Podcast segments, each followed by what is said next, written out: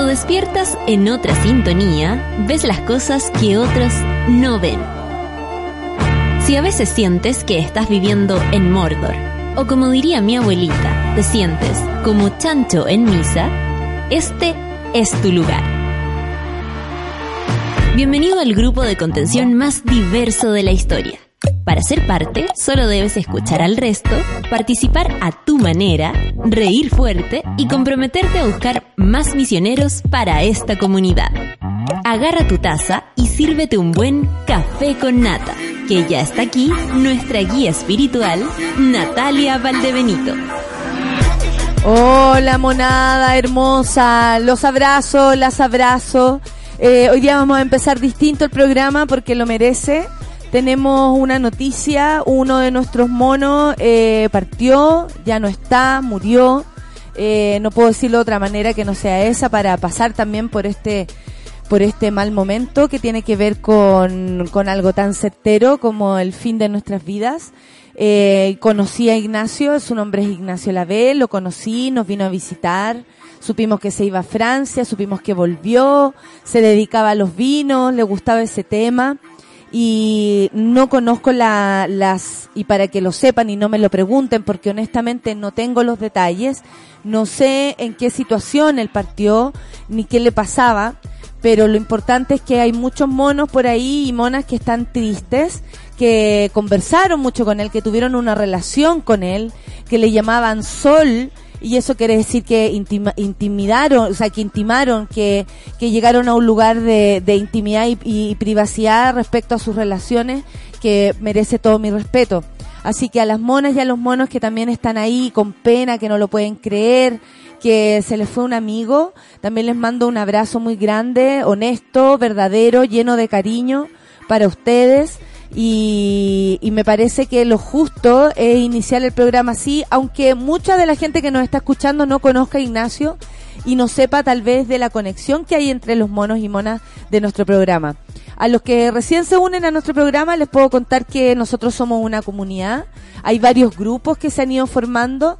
Esto tiene que ver con el sentido del humor, tiene que ver con compartir un gusto, tiene que ver con armar incluso una isla de lo que es el mundo y hacer de, del café con nata un, lugar de encuentro.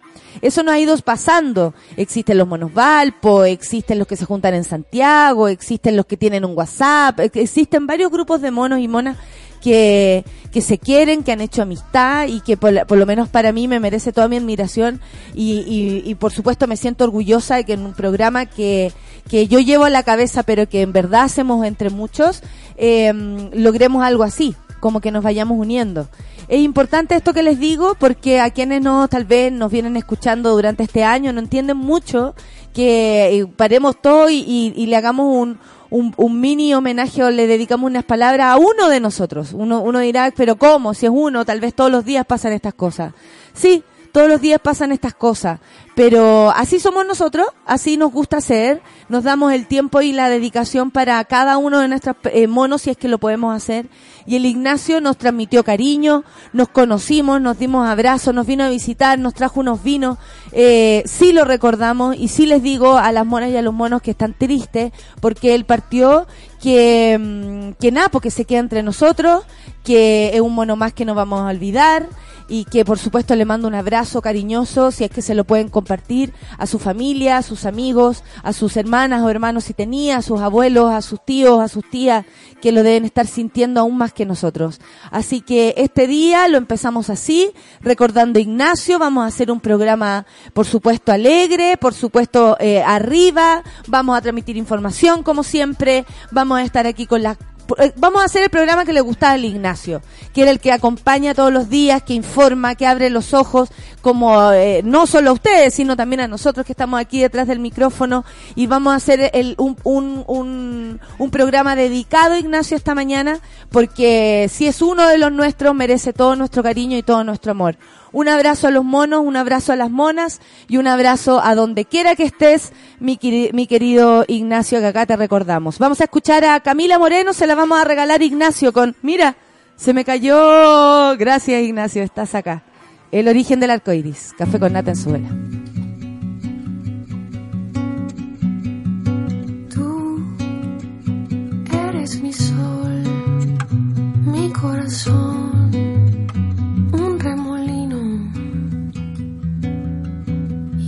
Quise caer en tus brazos, dormir así, así.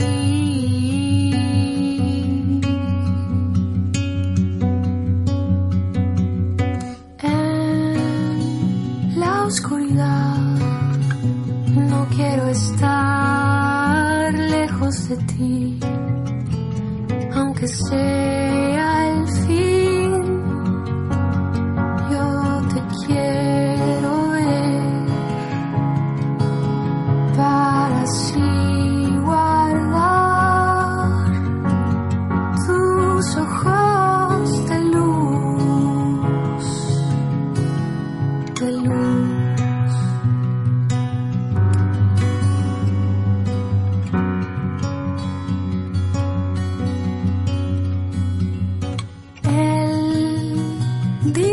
sí, pero dictó la condición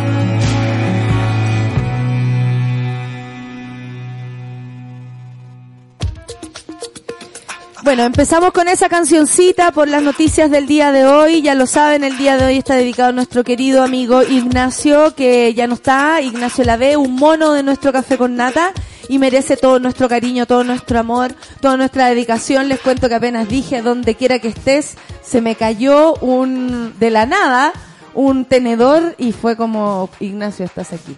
Y no tengo ningún miedo en decirlo, ¿ah? lo digo, no tengo ningún miedo en decirlo, conecto con esas energías y si de verdad está acá, se lo agradezco mucho porque tiene que ver con lo honesto que estamos siendo en esta mañana. La Lora está, está muy triste y yo también tengo que estar con los, con los monos y las monas que, que lo sienten. Así que Lora, te mando un abrazo. Eh, yo sé que tú estabas muy insensible, de hecho tú fuiste la que nos hizo saber la noticia, así que también te abrazo a ti. ¿Ya, Mona? Estamos juntos en esto, estamos juntas. Son las nueve con once minutos. También le vamos a mandar un mensaje a nuestro querido jefe. Eh, el, el nuestro querido, le vamos, después le vamos a contar cuando ya se recupere qué es lo que le pasó. Pero un eh, abrazo de energía nomás porque no puede ser, por jefe.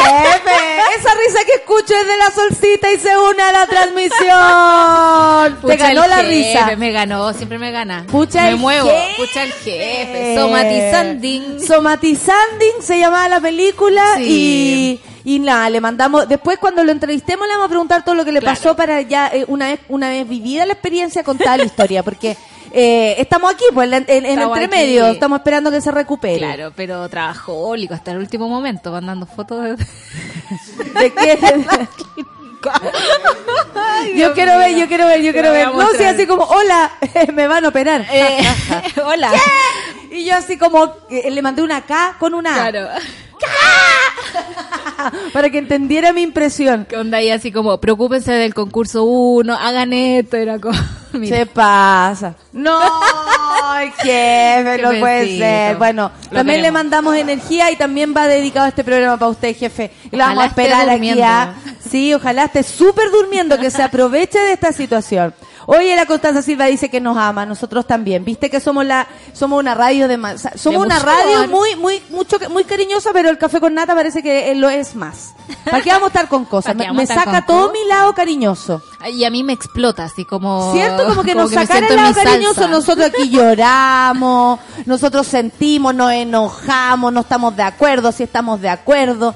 Eh, lo pasamos bien precisamente porque es intenso. Somos Yo creo que por eso, porque somos, somos intensas. Sí, a mí siempre me lo han dicho mis pololos. Los míos se alejan. Dani, pues, eh, bueno, lo mismo, pero después de, decírtelo, ¿no? Se Oye, van. eres muy intensa. Bye. bye. Eh, así, eso nos pasa siempre. El Dani Kent está de cumpleaños. Dice, Monita, estoy de cumpleaños. Bueno, pues lo saludamos. ¿Cómo Feliz no? cumpleaños. ¿Cómo no? A la Geraldine, que también estaba con mucha penita, te mando un beso también a propósito del, del, del, de nuestro querido Ignacio. Lo vamos a nombrar nomás. Yo no le tengo miedo ni a la muerte ni a los, ni a los muertos. No, en realidad le tengo miedo, mucho miedo a la muerte. Pero a los muertos no. Y me, me acompañan y yo le- les prometo que me va a acompañar al escenario el Ignacio. Va a ser de las personas que me voy a acordar cuando, cuando me suba al escenario. Oye, Sol, recordemos también las noticias que han, han sucedido. Han pasado no, tantas cosas. oye. Sí, y sabéis que aquí hay una, una historia muy terrible. Investigan denuncia de abuso sexual contra, en contra de niña de tercero básico del Colegio San Ignacio eh, de Santiago. Supongo que esto quiere Es decir De Alonso de Valle. Alonso Valle porque el otro le dicen del, de... Le, le ponen al tiro la, la diferencia. El Del otro bosque. San Ignacio. Del bosque. Eh, vamos a leer la noticia por, por acá. El Colegio San Ignacio Alonso Valle, es precisamente el que está aquí muy cerca en Santiago, confirmó que el estudiante denunciado por haber abusado sexualmente de cuatro niñas en el recinto educativo fue identificado.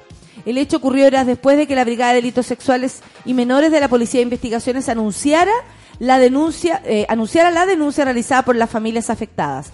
Por su parte, el establecimiento detalló la situación en un comunicado público dirigido a la comunidad, donde se manifiesta que el día 22 de marzo en la tarde, cuatro alumnas del segundo ciclo básico se acercaron a sus profesoras para denunciar que habían sido, sufrido tocaciones de parte de un alumno de un curso superior eh, en uno de los pasillos del colegio y en horario de recreo.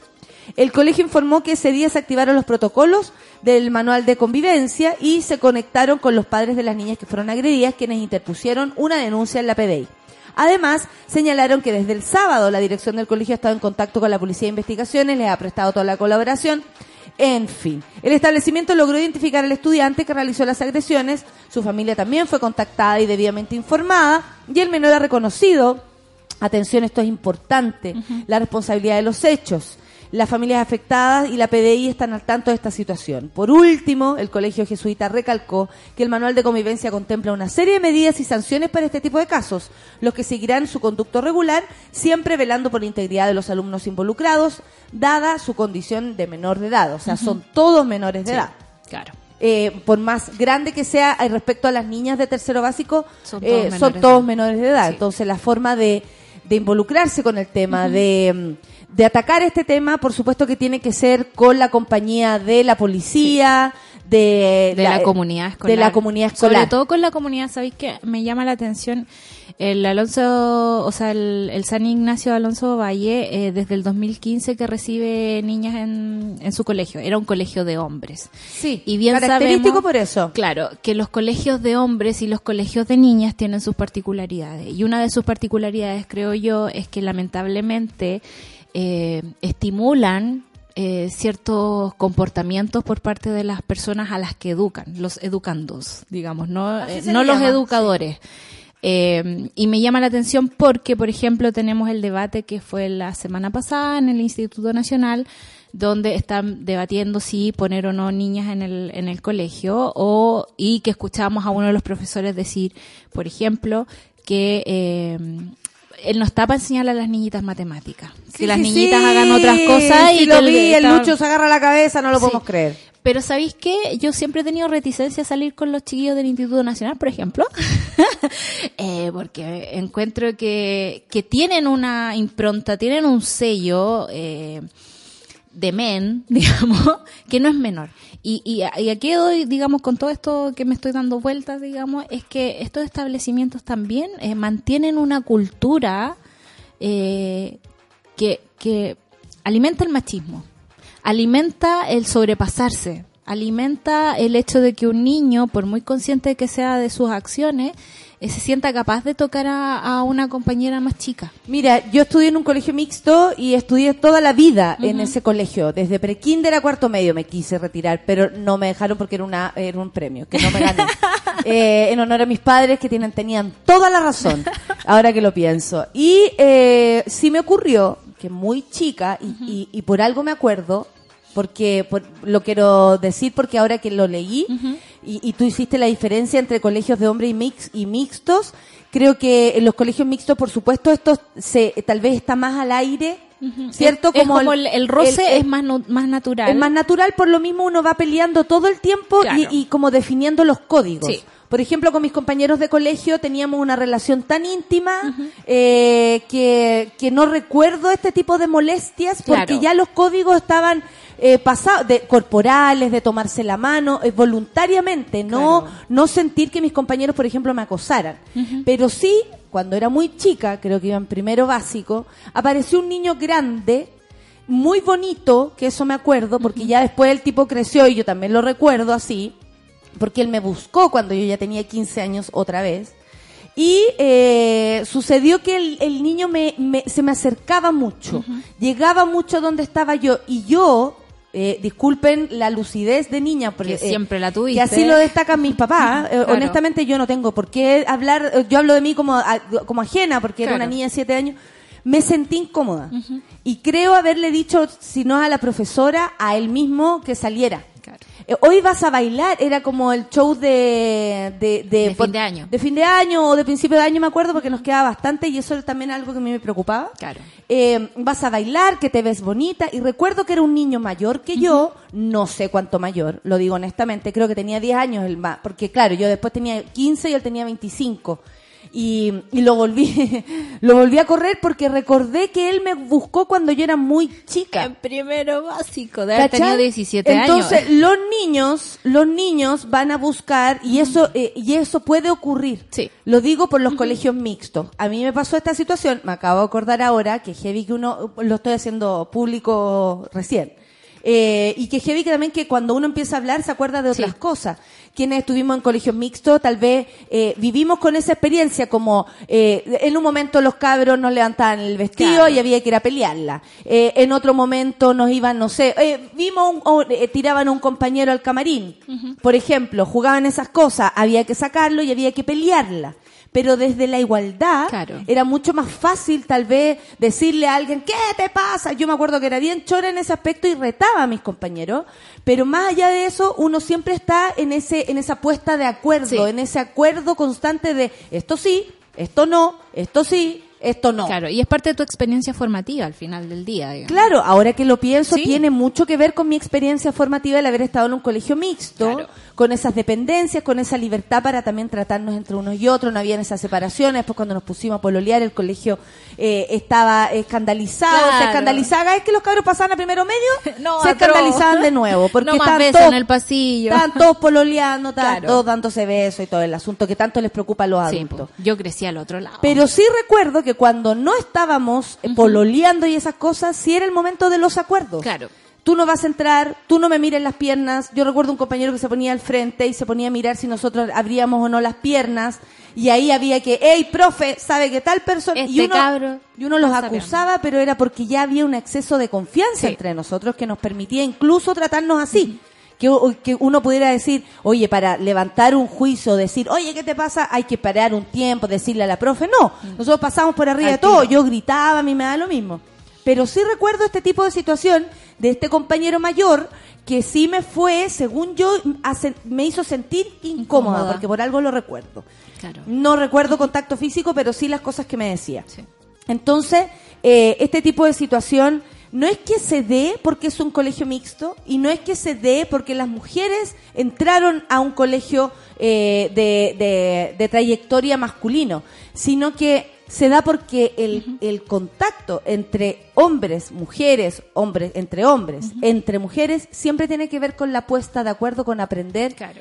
Y por supuesto que esto le va a enseñar al colegio, a los mismos niños, creo yo, Sí. si es que lo transparentan, lo que está pasando. O sea, yo creo que está bastante transparente porque está pasando, digamos, a, Qué bueno en que las niñas público, hablaron. Que hablaron y que en el fondo lo que yo siento que igual el llamado es a, a construir, digamos, manuales y contenciones y normativas que sean con perspectiva de género.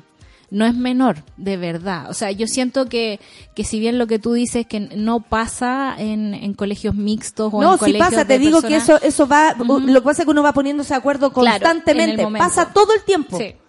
Todo el tiempo pasa que, por ejemplo, aquí un- alguien cuenta que un compañero le tocaba las piernas.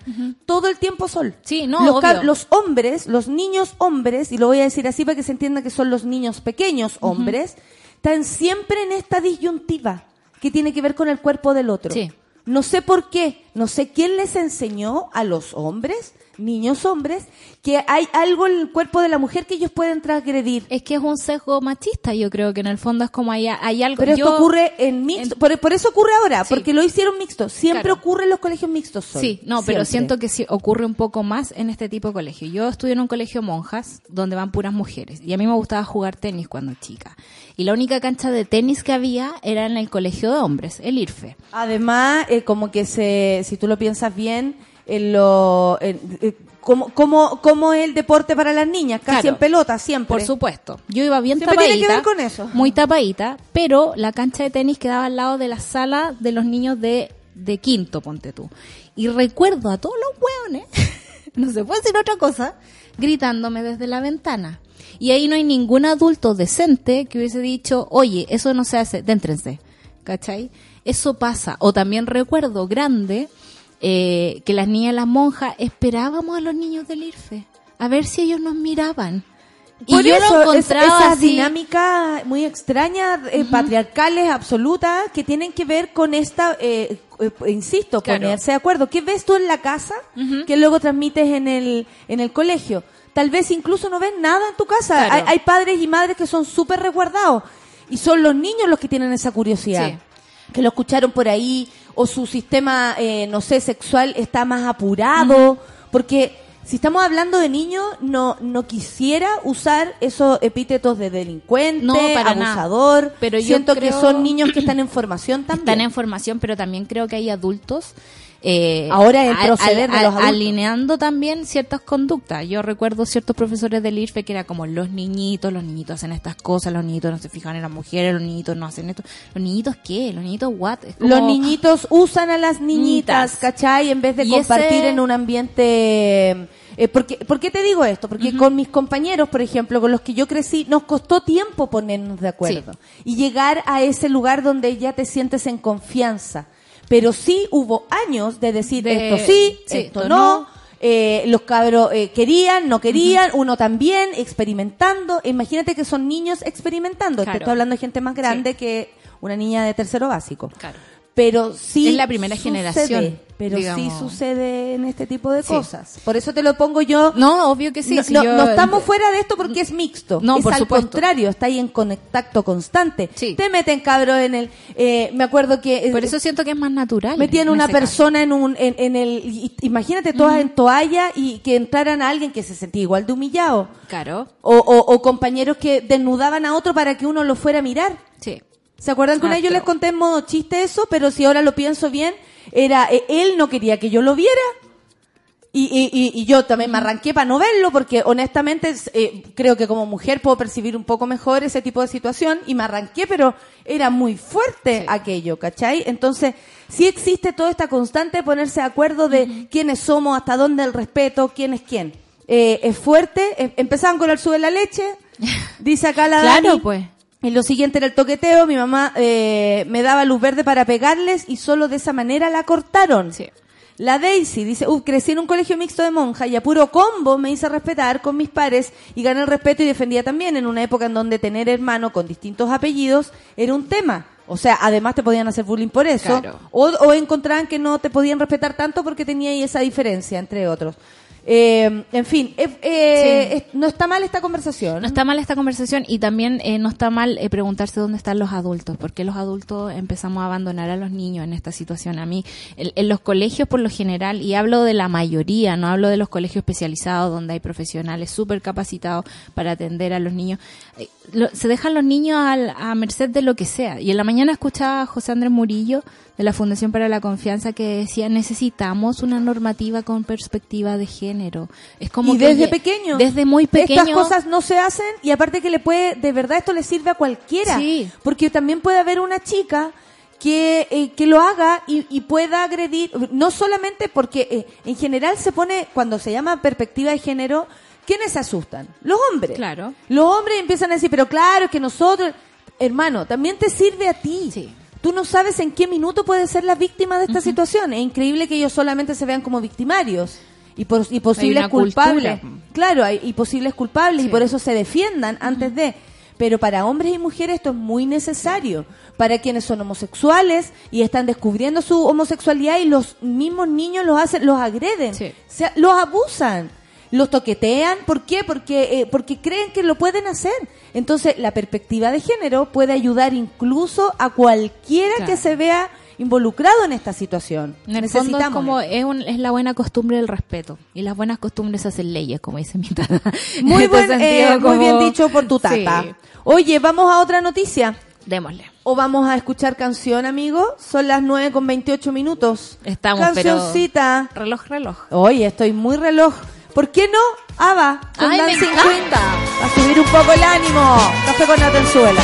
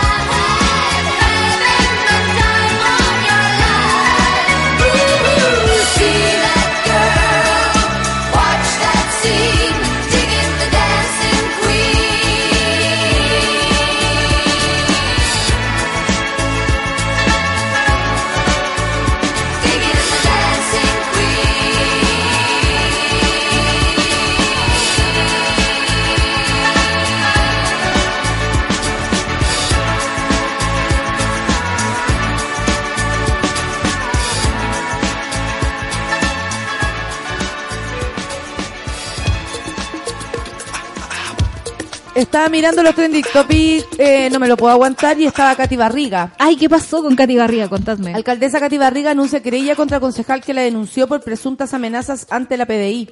¿Qué es esto? A ver, vamos a seguir Ábrelo, buscando información. No, vamos a seguir buscando información porque de pronto aparecen noticias como antiguas. Quiero saber bien antes de Judith aquí. Butler también está de Trending Topic. Me Sí, encanta. lo que pasa es que va a venir y probablemente lo vayamos a perder. Pero podemos ver el streaming. Ah. Asumo que van a hacer streaming. Esa universidad de fondos públicos tan cerrada, no, no lo puedo creer. ¿Viste? Eh, ay, se, se querellará. La, ca- la noticia sobre Katy Barriga tienen que ver con lo siguiente. Alcaldesa Meipur aceptó las disculpas de la psiquiatra luego de exponer un supuesto informe en televisión. También está esto, que se querellará contra el concejal que la denunció por amenazas de la PDI. Yo creo eh, que cuidado con la popularidad que le dan a Katy Barriga. No sé qué piensan, pero no me parece tan importante como para que estemos todos hablando. Es algo súper personal. Sí. ¿Qué nos incumbe lo que pasa? Pero además ella tiene como esta fijación de hacer vocería, digamos, de todo lo que le pasa. Pero también está la fijación de la prensa que tiene con Katy Barriga, que en el fondo nos hace perdernos de las otras cosas que están pasando en las municipalidades. Hoy día leía un artículo sobre Contraloría que le están pidiendo al presidente eh, tener más atribuciones. Y una de esas atribuciones es poder pedir, por ejemplo, poder auditar mejor a las municipalidades. Uno entendería así como, como que asumiría que Contraloría se encarga, ¿no? Y Contraloría no se encarga.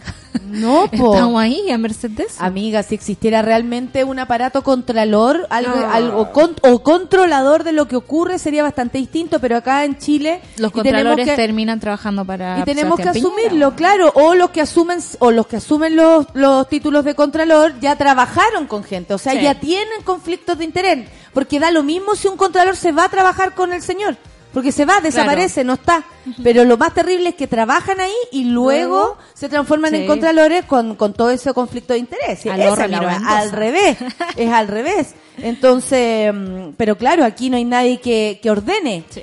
¿Cachai? Y que ordenen y que dirija este tipo de situación. Por algo se están robando todas las Fuerzas Armadas, por algo se robó todo Fuente Alba, por algo el sistema de robo de parte de las Fuerzas Armadas estaba ya como... institucionalizado Absolutamente. y, y esto así como de generales a peones, de todo el mundo se estaba metido en este sistema de desfalco al Estado.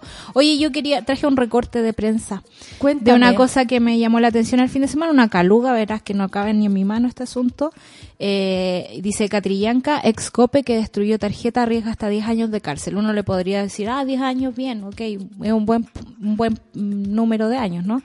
Eh, y dice, se realizaron audiencias en relación a la muerte de Camilo Catrillanca. En esta oportunidad la Fiscalía de la Araucanía reformalizó al ex sargento del COPE, Raúl Ávila, y así se modificó el delito por el que se lo investiga, desde homicidio frustrado a, pre- a premios ilegítimos contra un menor de 15 años que acompañaba a Catrillanca durante el fatal operativo policial. Además, el tribunal acogió la solicitud de la defensa del otro uniformado y rebajó la medida cautelar desde prisión preventiva a arresto domiciliario. Me llama la atención que alguien que... La eh, poca notoriedad de la noticia la poca la atención. por supuesto. Lo segundo es que eh, yo entiendo que los tribunales relativizan los delitos, digamos, en fin de no llenar las cárceles, en el como una cuestión administrativa eh, y uno entiende que por eso empiezan a bajar muchas cosas, muchas penas y cosas así. Pero también hoy día veía un artículo a dos páginas de cómo tenían eh, a un papá que olvidó al cabro chico en su auto y que resultó muerto, eh, enjuiciado por eh, intento de homicidio, eh, que yo siento que por supuesto corresponde, pero alguien que directamente va a matar, alguien que directamente lleva un arma y que baja O sea, un niño y- y perdón, y es un bajan las trabajador público, amiga. Además, Es un trabajador Además- público. Ya con eso, no- ni siquiera como en el aspecto humano. claro, Yo saco el aspecto humano porque ya si nos están tratando como piedras, weón, vamos a hacerlo así. claro. Lo digo honestamente. No tiene que ver ni siquiera con el aspecto humano que uno dice, pero ¿cómo una persona que mata a otra y después miente? Ya, ok, eso ya nos parece tóxico, eso Sí. ya nos parece terrible y aún así no es considerado por las leyes ni nada, a nadie le importa. Ni por la prensa, ni por nadie. A nadie le importa, ya está claro que a nadie le importa. Pero si hablamos de una persona que es parte del, de- del aparato público de nuestro país, que es como un Paco, cuando el otro día el presidente relativizaba Claro. lo que es la detención eh, o, o el- la pedida de, de control de identidad, que y, lo decía que era parecido a lo que pasaba en el supermercado, que todos los días te pedían el carnet. Él no tiene idea, no ha ido al Nunca supermercado ha ido en al su supermercado vida. y no entiende todo lo que está pasando en el A supermercado. nadie le piden el carnet. Disculpen, le piden el root y uno puede hasta mentir. Claro. Da igual. No tiene idea de cómo es la cuestión. Y él lo relativizaba y mucha gente le decía, ¿sabes lo que pasa? Sebastián Piñera, el punto no es que un Paco te pida algo. No. El punto es que hay que pensar en el criterio de este Paco. Claro. Y resulta que las instituciones están coordinadas en base a, a la violencia, Al el prejuicio. prejuicio. Amiga, llegamos a la misma palabra. El prejuicio de quién es el que está al otro Sí. lado para yo poder proceder según el que está al otro lado. Sí. Eh, el otro día decía la Tami Palma, una periodista que queremos mucho, Que quedó que quedó encerrada entre en, en un En la moneda, cuando por asuntos de Bolsonaro tenían todo cer- cercado el o centro. sea, más que Bolsonaro, la, el- eh, El- todo el, esto eh, digamos, prosur, ¿no? Sí, pues estaban todos los fachos. Sí. Y eh, eran más presidentes que Bolsonaro. Lamentablemente la noticia se quedó ahí, pero habían otros más. Y, eh, y ella dijo, los pacos eligieron entre a mí hacerme el control de identidad o al gallo. Al cabro chico que estaba ahí. Y el cabro obviamente físicamente se veía, comillas, eh, más sospechoso, digo Sí. comillas, porque ¿cuál será el criterio de ello? Pero es así. Entonces, si nosotros estamos eh, estamos leyendo una noticia en el que el tipo está y tú haces la referencia y la diferencia entre un caso y otro, eh, aquí hay aquí hay gente que nos tiene que responder a todos. Ese. Paco me da explicaciones incluso a mí, ¿Cachai? Porque nosotros pagamos sus sueldos y va más allá de eso, tiene que ver con la responsabilidad moral de Sí. un trabajador público. Eh, incluso nos merece explicaciones a nosotros de lo que pasó. ¿Y qué parte de las responsabilidades no están entendiendo? Porque entendemos, por ejemplo, o no han vendido la pesca de que las fuerzas policiales arriesgan su vida, por lo tanto se jubilan antes. Eh, tienen un sistema distinto al nuestro. Son cuidados de una forma como si fueran niñitos de cristal, de verdad. Alegan cuando tienen que ir a una marcha porque estamos muy violentos. Ok, digo yo, son la gente que tiene el monopolio de la fuerza y que tiene estudios sobre eso. Y al mismo tiempo son los que menos responsables se hacen de sus acciones. O sea, yo me imagino así la monarquía a grandes responsabilidades, ¿no? Tenemos grandes beneficios también. Y lo pienso al revés. ¿Qué responsabilidad Con- tiene No, la estoy monarquía, pensando weona? ¿verdad? Tú sabes que a mí me gustan las copuchas de la monarquía. No, pero la monarquía no tiene ninguna que ver su, No, no, tiene ninguna responsabilidad excepto ir a un eh, evento Y público. claro, y salvar a los niños del África y ese y, tipo y de aún así, si, lo, si No lo ellos no toda su plata, no, No, no, alcanzan. Pero el punto es que soy gente súper beneficiada y cuidada por el Estado, pero no es proporcional a la responsabilidad que tienen de sus actos. ¿Y por qué los seguimos protegiendo de esta forma? Estas personas tienen aún más responsabilidad sobre sus actos, porque pues. ellos tienen eh, que ver con el orden público. El monopolio de la fuerza. Y el arma. Sí. ¿El arma para qué es? Para, Para matar. disparar, para matar a otro, para eh, achicarlo, para, para disminuirlo, para meterle miedo, para defenderse, tantas cosas más. Ellos son los que tienen las armas en sus manos. Ellos tienen que responder tres veces más que ese Sí. caballero que olvidó. A un Y yo estoy no. segura que no puede vivir No puede vivir. No puede pensando en vivir. eso, No. ¿cachai? Entonces, ellos sí, ese Paco que perdió la y, y que con esa mentira que Claro. eh, lo descubrieron tirando en un eh, esto todo es mentira y me importa una raja si la, la, la esposa está poto pelado. Yo necesito esa esa esa tarjeta. Podría haber pasado por el Ministerio Público y punto. Nadie mentira, más. Es pura mentira. mentira. Sí. Yo al menos no creo en nada. De verdad, no. No. creo en eso, no creo en esa estupidez. Y después, frente a la muerte de un ser humano, Sí. Aparece un Paco que por lo demás está absolutamente con los papeles muy sucios diciendo que esa es la razón para no darnos una explicación real de la muerte de una persona. No. Que el Paco rompió la tarjeta porque estaba potopelado con la señora. No puedo y da lo mismo si es la señora o no es la señora. A mí me da igual con quién se anda acostando el Paco. Me da asco pensar en eso. No quiero Lo pensarlo. digo en serio, me da asco. Y que En- con fondos públicos financiemos esas grabaciones. No. no, es todo, es, Es todo así, es todo Sí. así. Entonces, si lo ponemos de verdad en el, en el verdadero orden de las cosas, esto pasa a ser una falta de respeto ya superior. Y lamentablemente la prensa chilena Es como el forro. está ahora pensando en cualquier mierda en vez de poner esa noticia que realmente es importante de saber qué es lo que está pasando con el caso Catrillanque, qué es lo que está pasando con esos responsables Le de la muerte. bajando las penas, le están bajando las medidas cautelares, le están bajando todo porque al Estado le conviene proteger a carabineros. Eso nomás es. Sí. Los protegen lo, lo, y, y no, no los controlan como, como, como corresponde. No hay una fiscalía de carabineros. Si no, no hubiese pasado todo lo que pasó. O sea, hay en este momento gente del Ministerio Público eh, con sumarios internos porque le hablaban a los generales de carabineros la- la- las cosas antes que pasaran. Perdón, la única persona que han sacado eh, a palos de, de los pacos fue, una, eh, fue alguien que reclamó y dijo esto no puede ser. El resto no se ha ido de baja, digo No. de baja con, porque se van, pero se van con todos los- los beneficios. Eso no es perder. No, para nada, po. no, para nada. Están súper bien. Entonces, eh, como, ah, ya lo dieron de baja, no significa nada, güey. Nada, Se nada. va con la mansa pensión que tú no vas a tener nunca, mono ni mona. Nunca. Nunca, nunca, No te lo a grito, nunca vas a tener lo que va, eh, lo que tiene un, un, ¿cómo se llama? Un milico. El acceso a préstamo, el acceso a vivienda, el acceso a autos, el acceso a, digamos, a que te solucionen la vida. También eh, son súper vacas con su propia institución. Ayer leía a, propósito del caso Catrillanca y a propósito también del, del caso de la operación Huracán, ¿no? Donde se falsearon, digamos, todos estos informes de WhatsApp y cosas así, que habían carabineros de origen mapuche que estaban siendo incriminados por los propios pacos, diciéndoles que ellos eran los que filtraban las informaciones y Por supuesto, eso tiene una, una voz ahí adentro. Por supuesto. Por algo eso es noticia. Sí. Si no, sería parte de una estupidez, Claro. como haya Ya los otra- hueones eh, tratando de zafar, porque Claro.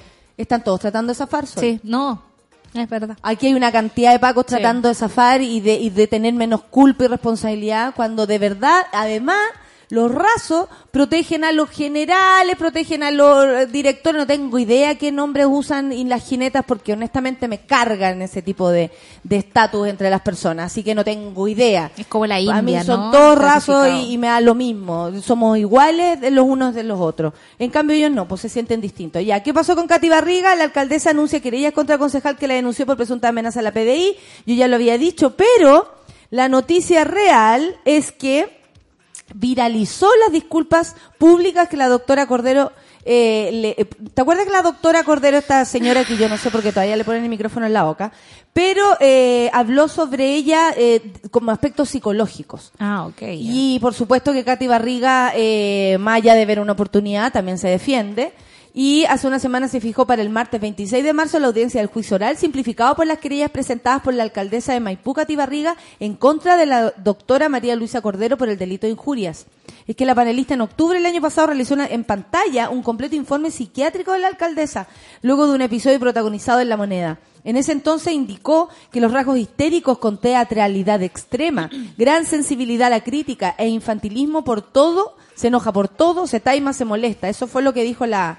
Pues esto no es. Te la- enojáis por todo, te enojáis por todo. Eso, eso es lo que dijo la doctora de, de, de Katy Barriga. Pa- eh, a pesar de que se escribía un nuevo capítulo en tribunales, la jefa comunal sorprendió a través de su cuenta de Instagram a dar a conocer las disculpas públicas por parte del especialista. En dicho documento se lee que con toda honestidad le ofrezco mis más sinceras disculpas, dijo la señora Cordero a la señora Katy Barriga por los conceptos que imprudentemente proferí. No tengo excusas y no tuve intención de menoscabarla en modo alguno, aunque ciertamente ese fue el resultado de mis infundadas palabras, las cuales veo con claridad ahora que fueron torpes e inmerecidas, aseveró y cerró con que tiene a la alcaldesa en su alta estima por su labor profesional como mujer a la cabeza de uno de los municipios más grandes del país. Mi opinión al respecto es que Katy Barriga tiene derecho a, a defenderse, eh, más allá de que, bueno, también tiene derecho a mostrar públicamente lo que está pasando, porque en general todos dicen, eh, Katy Barriga siempre es un voladero de luces, una bomba de humo, ¿no? Por allá se va y se va la energía. Pero por otra parte, siento que acá se da lo del total es vieja, Claro. me equivoqué. Y el daño hecho, ¿a quién le importa? A la pura Katy, po. La Katy Barriga sí, Sí, que po, la vio sí. cuando dijeron todas estas cosas de ella, por más razones que pueda tener. Eh, no, de verdad. Sí, es po. que, y la vieja se la saca con que pucha ya, yo la admiro Soy muchísimo. imprudente, pero voy a seguir haciéndolo. Yo soy imprudente, pero disculpen, perdón por la disculpa. Entonces, no sé. Yo, eh, mi, mi, mi más. Sospecho. no, no, no. Mi más humilde eh, eh, crítica es que esto no se hace nomás. Claro. Y la vieja, por mucho que se disculpe, no se hace. Y, y que, que fácil es también cuando dicen, oye, si una disculpa no, no cuesta nada. No cuesta nada. No cuesta nada y, y no me parece gran cosa pedir disculpas tampoco. lo digo es que lo va- ¿ah? lo va Hay a gente que, que lo valora. No, espero que pare, po. No Sí, creo. No tengo tanta fe. Oye, la Kelly Rus nos dice voladores de luz en Maipú para privatizar el agua. Ahí la dejo. Sí, pero también tiene derecho a mostrarlo. No, por supuesto, por supuesto. ¿Cachai? Que por eso digo, puede ser un volador de luces, lo usan para esas huevadas, pero también tiene todo el derecho a hablar de lo algo que le pasó a ella, porque honestamente la ofendieron a ella. Sí.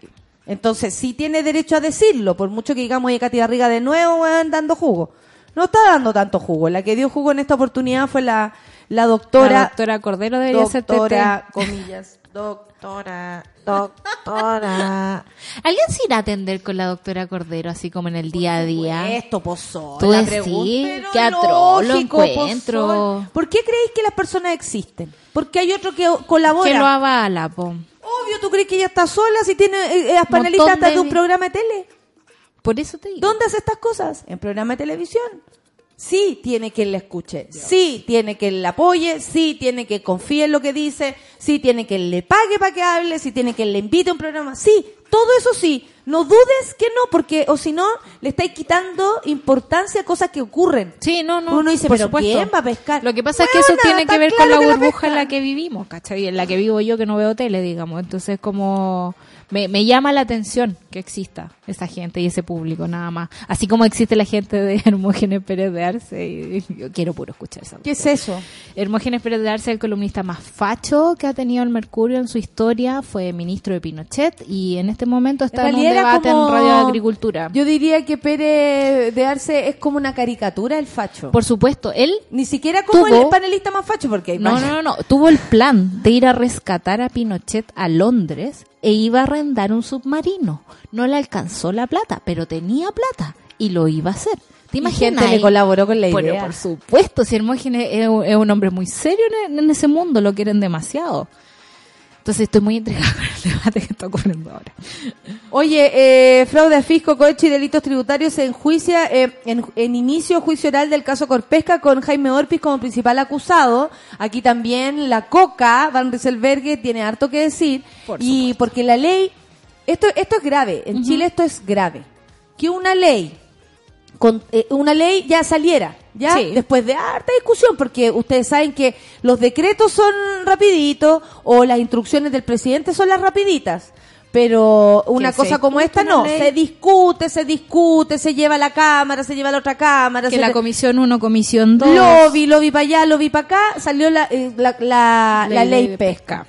Se rompió todo esto. Se anuló la ley pesca. Esto es gravísimo. Lo que pasa es que nosotros no tenemos la conexión porque obviamente los medios de comunicación hacen solamente este esta caluguita respecto a estas cosas. Claro. Pero una ley que afecta al mar de Chile, que por lo demás No recorre todo el país, weona, no, recorre todo el país. ¿Cómo no te va a importar una ley de pesca? Si lo único que hay en Chile es el mar. Lo único que, o sea, lo más grande que tenemos es el mar. Y ojalá fuera nuestro.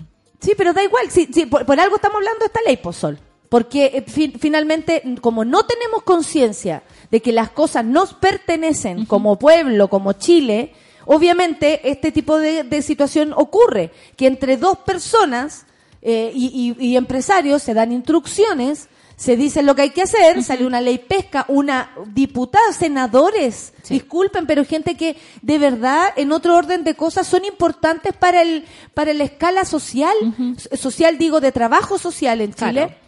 Son muy importantes. Y esa gente nos engañó y engañó a toda la gente que trabaja el mar, que no solamente empresarios gigantes con sus eh, No, barcos gigantes. Son también eh, eh, eh, eh, artesanales, pescadores artesanales y todo lo que pasa desde, me estáis hueveando desde Arica a Punta Arena. Entonces, no estamos mirando esto. Jaime Orpiz, eh, listo, está, ca- está cagadísimo. Está cagadísimo. Al parecer, parece, Marta y Sassi también. sí, pero dan a entender que es como que Jaime Orpiz es la única persona involucrada. No, están todos involucrados. Y aquí Coca Van lo, no lo hizo nada de mal y, y honestamente incluso asumió recibir indicaciones para Sí. esta ley. Entonces, lo que está pasando con esto es muy grave. Yo le, a- le digo a, lo- a las monas y a los monos, traten de informarse, por favor, para que no vuelvan a votar eh, por otra, por gente como esta. Sí. Extrañamente la tercera hizo un artículo bastante bueno, se lo recomiendo. Dice Corpesca, siete claves del juicio a Orpiz que comenzó ayer. Y ahí cuentan quiénes son los imputados, cuáles son los delitos, cuáles son los pagos, la trama y el juicio. Viene bien entretenido. Igual Oye, la Claudia Boycer eh, es muy inocente. Dice ¿Qué que dice? invitemos a la Judith Butler al programa. Oh. Ah, no, no al programa, otra cosa. Estará la próxima. No, y les dice a unas cabras de Conce que van a hacer una actividad en Concepción que inviten a la Judith Butler. No. No tiene idea la Clau. Bueno, eh, contémosle a la gente quién es Judith Butler para que para que vaya entendiendo de por qué estamos hablando de ella. La Judith Butler es una filósofa contemporánea a la que uno quiere mucho porque se le ocurrió, digamos, teorizar sobre la deconstrucción del género. Tiene un libro que es como el pilar de todo esto que se llama El género en disputa y viene hace rato diciendo Hay que leer todos los todos todos los días hay que recordárselo, No, pegarse en la no, cabeza. con- Hay que leer dos veces la cada página. No, porque es que es filosofía pura. pues, Oye, sí. duro el libro. muy, muy, ¿cómo se llama? Para de cuando me dicen, será, dame, pero es filósofa. dame, dame, te- eh, me leo este sí, léetelo, pero no, que no sea el primero que te leas. No, para nada. No, A la yo creo que hay que ayudar. una página a la vez y hay que leer, digamos, quién es, de qué escuela viene y un montón de cosas y es- hay que leerla con diccionario. Eh, es una mina que además ha tenido como la, la sutileza y la bondad de explicarnos las cosas. O sea, harta charla, harto video de YouTube. Y hace un tiempo vino a Chile, a la UDP, a inaugurar un año académico en psicología. Y ahora viene a hacer lo mismo en la Universidad de Chile. En Argentina fue donde le hicieron como una funa. Una funa, sí. Y en Brasil, cuando, pero fue por, en todo esto como pre-Bolsonaro. Lo que pasa es que Judith donde- Butler lo que, eh, una, entre una de las tantas cosas que plantea tiene que ver con, con desarmar el género. Claro, obvio. desarmar el género, quién es hombre, quién es mujer, qué es lo- por qué nos definimos así, entonces hay que desarmarlo de una vez por todas para, eh, como que esa sería realmente, desde ahí hay que partir para Claro. romper todo esto. Y hay que deconstruirlo políticamente, porque en el fondo lo que dice es que hay una instrumentalización, digamos, política de cómo nos, de cómo que tenemos que ser. que dijo en todo caso es para 100 años más. Ah, por supuesto. Tenemos para rato. Butler, Entonces, eh, respecto a eso, pero está en Chile, o sea, va a venir. vienen a la Universidad de Chile, lo van a transmitir por streaming, es una actividad bastante que es lo único que nos va a quedar por ver. Yes. Porque, oye, consíguete entrar como si fuera, Si no un concierto. No, créanme que no vamos a poder entrar. No, y aparte como si fuera un concierto. No, y la gente también cree, y, y aquí yo lo digo eh, porque vaya que a veces nos, nos falta información, eh, eh, que, que es muy fácil de pronto acceder a, a estas personas. Y, y, y así como hay un celo en no compartirla, en que no se puede ir a pasear a todos los programas de radio, la, la, la, eh, también queda en un, en un rasgo, creo yo, como de elite. Sí, en el que supuesto. solo las estudiantas de, mm, La de- Universidad de la Universidad de Chile. Chile la puedan escuchar. Sí. También está súper, eh, se entiende, son las que la traen, sacaraca, sacaraca.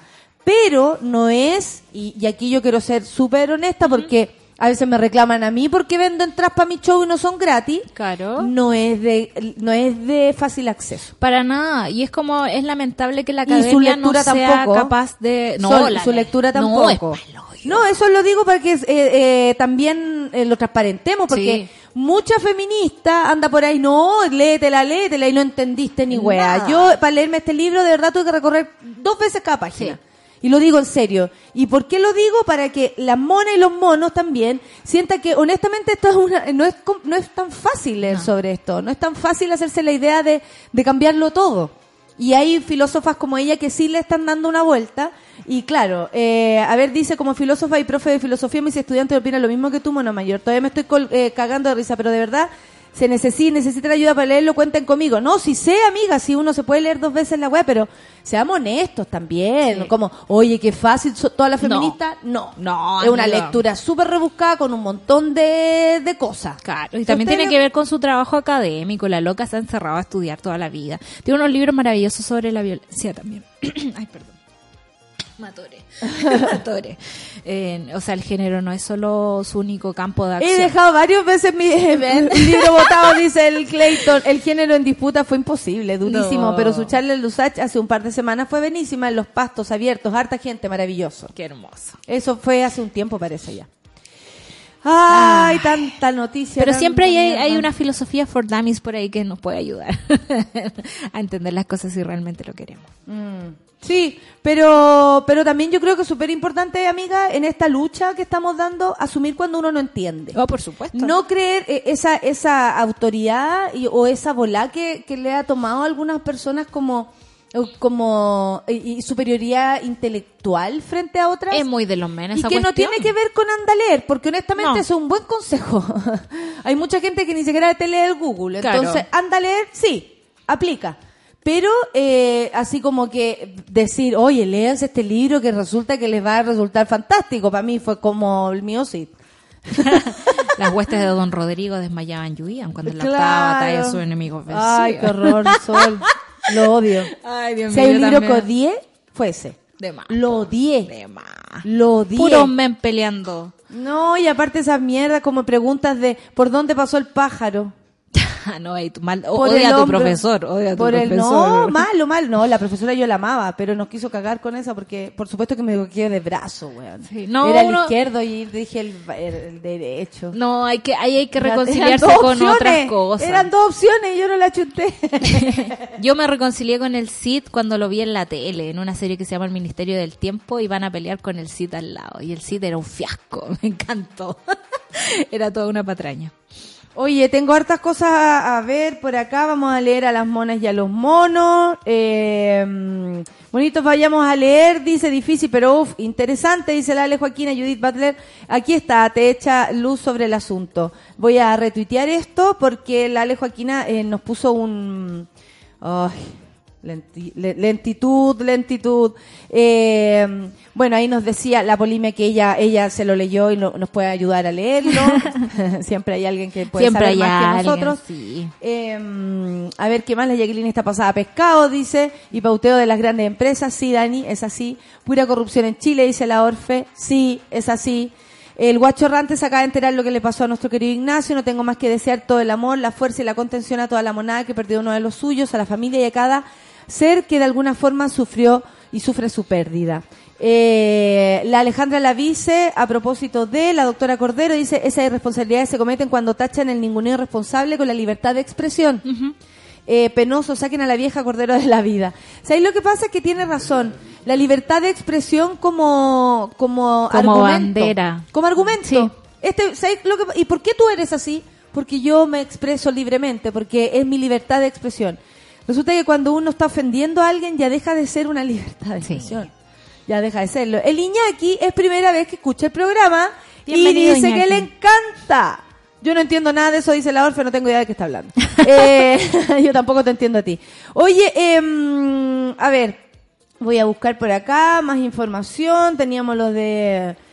Qué heavy lo del... tenemos acá? No, sí tengo hartas cosas. Tranquilidad ante todo. FONASA. Les cuento, FONASA cubrirá tratamiento de fertilización in vitro en hospitales y clínicas. Se espera que desde mayo próximo muchas sean las parejas afiliadas al Fondo Nacional de Salud que se verán beneficiadas por la ampliación de la cobertura de tratamientos de alta complejidad o fertilización in vitro, las cuales son las más caras en el mercado para poder tratar la infertilidad. Eh, se espera que la cobertura para las personas que requieran de este tratamiento de alta complejidad en hospitales aumentara de 313 parejas a 575, lo que significa un incremento de 84%.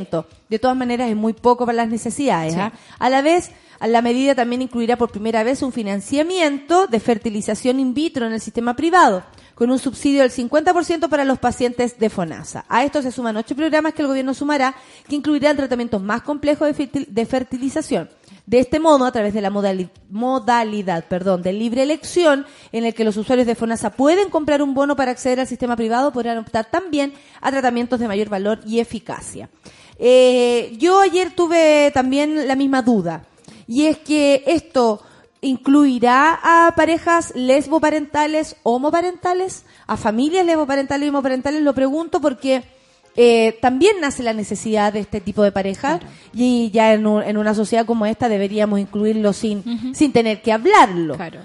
Y también decían que esta medida es para aumentar la natalidad en Chile, que eh, según el ministro, al cual no hay por qué creerle, Santelices, de ministro de Salud, Viniendo de él, no creería nada, pero bueno. yo le creo que, que faltan, eh, que, que no nacen tantos niños. Sí. Pero también si ellos no se adaptan al mundo que corre, es imposible que, que estimulen la natalidad por sobre las condiciones en que nacen los niños. Exactamente. Y sobre todo porque también Están hay... estimulando a, a procrear, pero no a, a No, criar. po. no, no necesariamente a criar y a crecer como sociedad. Esto es un asunto personal. Yo, como Soledad Barca, puedo ir y pedir una fertilización in vitro, por ejemplo, o está condicionada, así como la violencia, digamos, tiene está condicionada a lo intrafamiliar. Esto también estará condicionado a una a personas familia. solas. Lo más seguro, Sí. amiga, lo más seguro porque es hecho por este gobierno, no lo olvidemos. ¿Y a- cuánto, cuánta plata va a las clínicas privadas? Porque aquí habla de un bono para clínicas privadas, no para eh, a- eh, mejorar el sistema público. Sí me ¿Cachai? parece bueno para personas y parejas eh, heterosexuales que quieran eh, eh, acceder, tal vez tengan la plata. Esto es un sistema muy caro. Sí.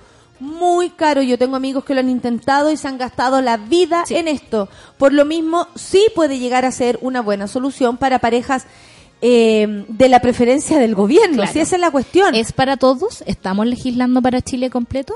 También existe como el otro tema de la migración. En Japón, por ejemplo, se dieron cuenta que en, en poco tiempo va a quedar la escoba, que no van a tener niños y su medida que están implementando en este momento es eh, pedir que la gente migre a Japón y ojalá migre con hijos o migre queriendo tener hijos, que fue lo que alguna vez Canadá también hizo. Así que, no sé, pues como que nos estamos quedando cortos también de medidas, creo yo. Son medidas muy económicas. ¿A alguien están beneficiando? a alguien están beneficiando y, y- y lamentablemente no es para todos. No. Y si no es para todos, no nos sirve. Amigo, eh, son muchos lo- lo- los mensajes. Ya no entiendo lo que tengo que hacer. Son las 10 con 3 minutos. Contadme, ¿estamos bien? ¿Tenemos que alargar? ¿Estamos bien? ¿Me escuchan? ¿Me oyen? No, no entiendo. Tenemos que alargar. tenemos más noticias. Más noticias. Que tenemos eh, Apple presentó su Muy nuevo cabezona la servicio. Judith, dice la Gabriela No, Vázquez. terrible Hay la que leer Judith. caleta antes de leerla a ella. Sí. Espero algún día lograrlo. Pero ¿saben qué? También es bueno leer sin entender algo.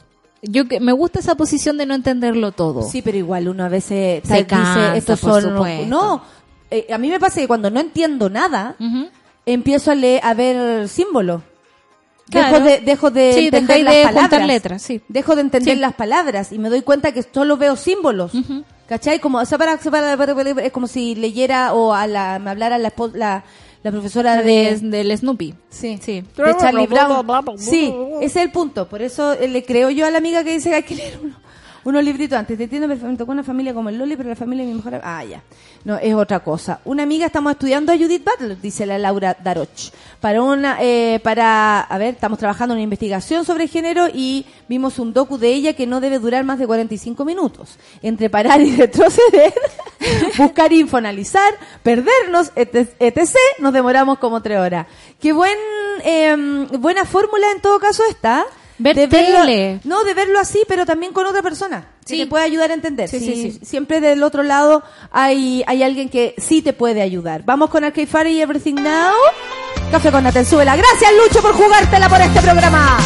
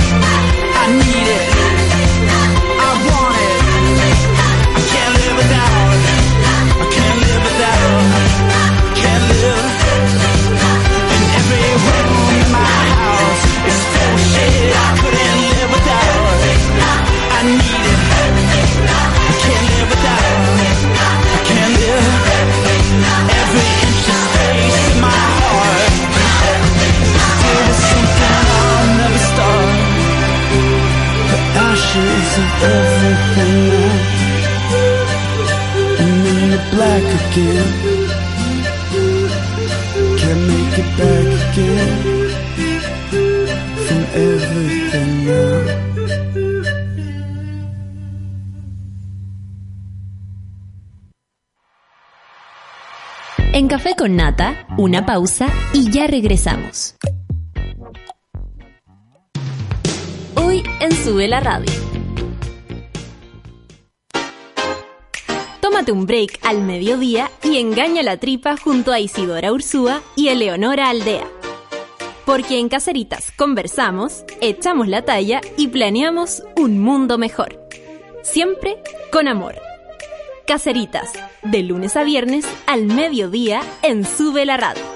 En otra sintonía.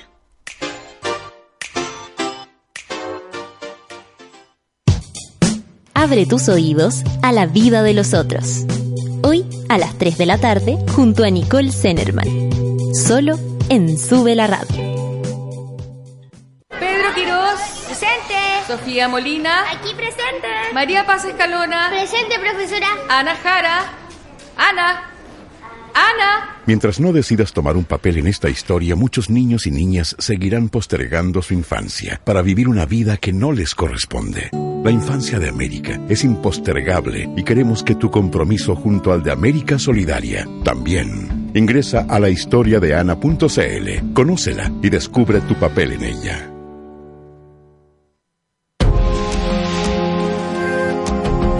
Brandon, un bailarín drag de 25 años. Cristal, una peluquera de clase media que convive con el fracaso. Y el Lauta, un niño huérfano de 10 años, transitan en la misma ciudad, pero nunca llegan a conocerse. Un Santiago hostil y a veces oscuro. Con Grupo Planeta te invitamos a leer El hambre de las bestias, un relato donde la marginación y la búsqueda de la identidad llevará a sus protagonistas a traspasar sus propios límites para encontrar un lugar en el mundo. Encuentra El hambre de las bestias de Victoria Valenzuela en todas las librerías del país. En Sube la Radio, Living Levi's. Datos y anécdotas que nos gustan de la moda y la cultura pop. La historia que conecta los mundos de la música y la moda tiene muchos hitos y uno de ellos está protagonizado por la mismísima reina del pop, Madonna. En 1990, durante la gira de Blonde Ambition, la cantante unió fuerzas con el diseñador Jean-Paul Gaultier para crear la ropa que acompañaría sus presentaciones. Uno de los trajes era un corsé rosado con un corpiño en forma de conos que llamó la atención de la prensa y el mundo, convirtiéndose en una de las piezas más icónicas vestidas por la diva. Años más tarde, el sostén fue rematado por más de 30 millones de pesos, confirmando su estatus de objeto de colección histórico. Living Levi's. Encuentra el auténtico jeans en tiendas Levi's y online en www.levi.cl. Ya estamos de vuelta en Café con Nata.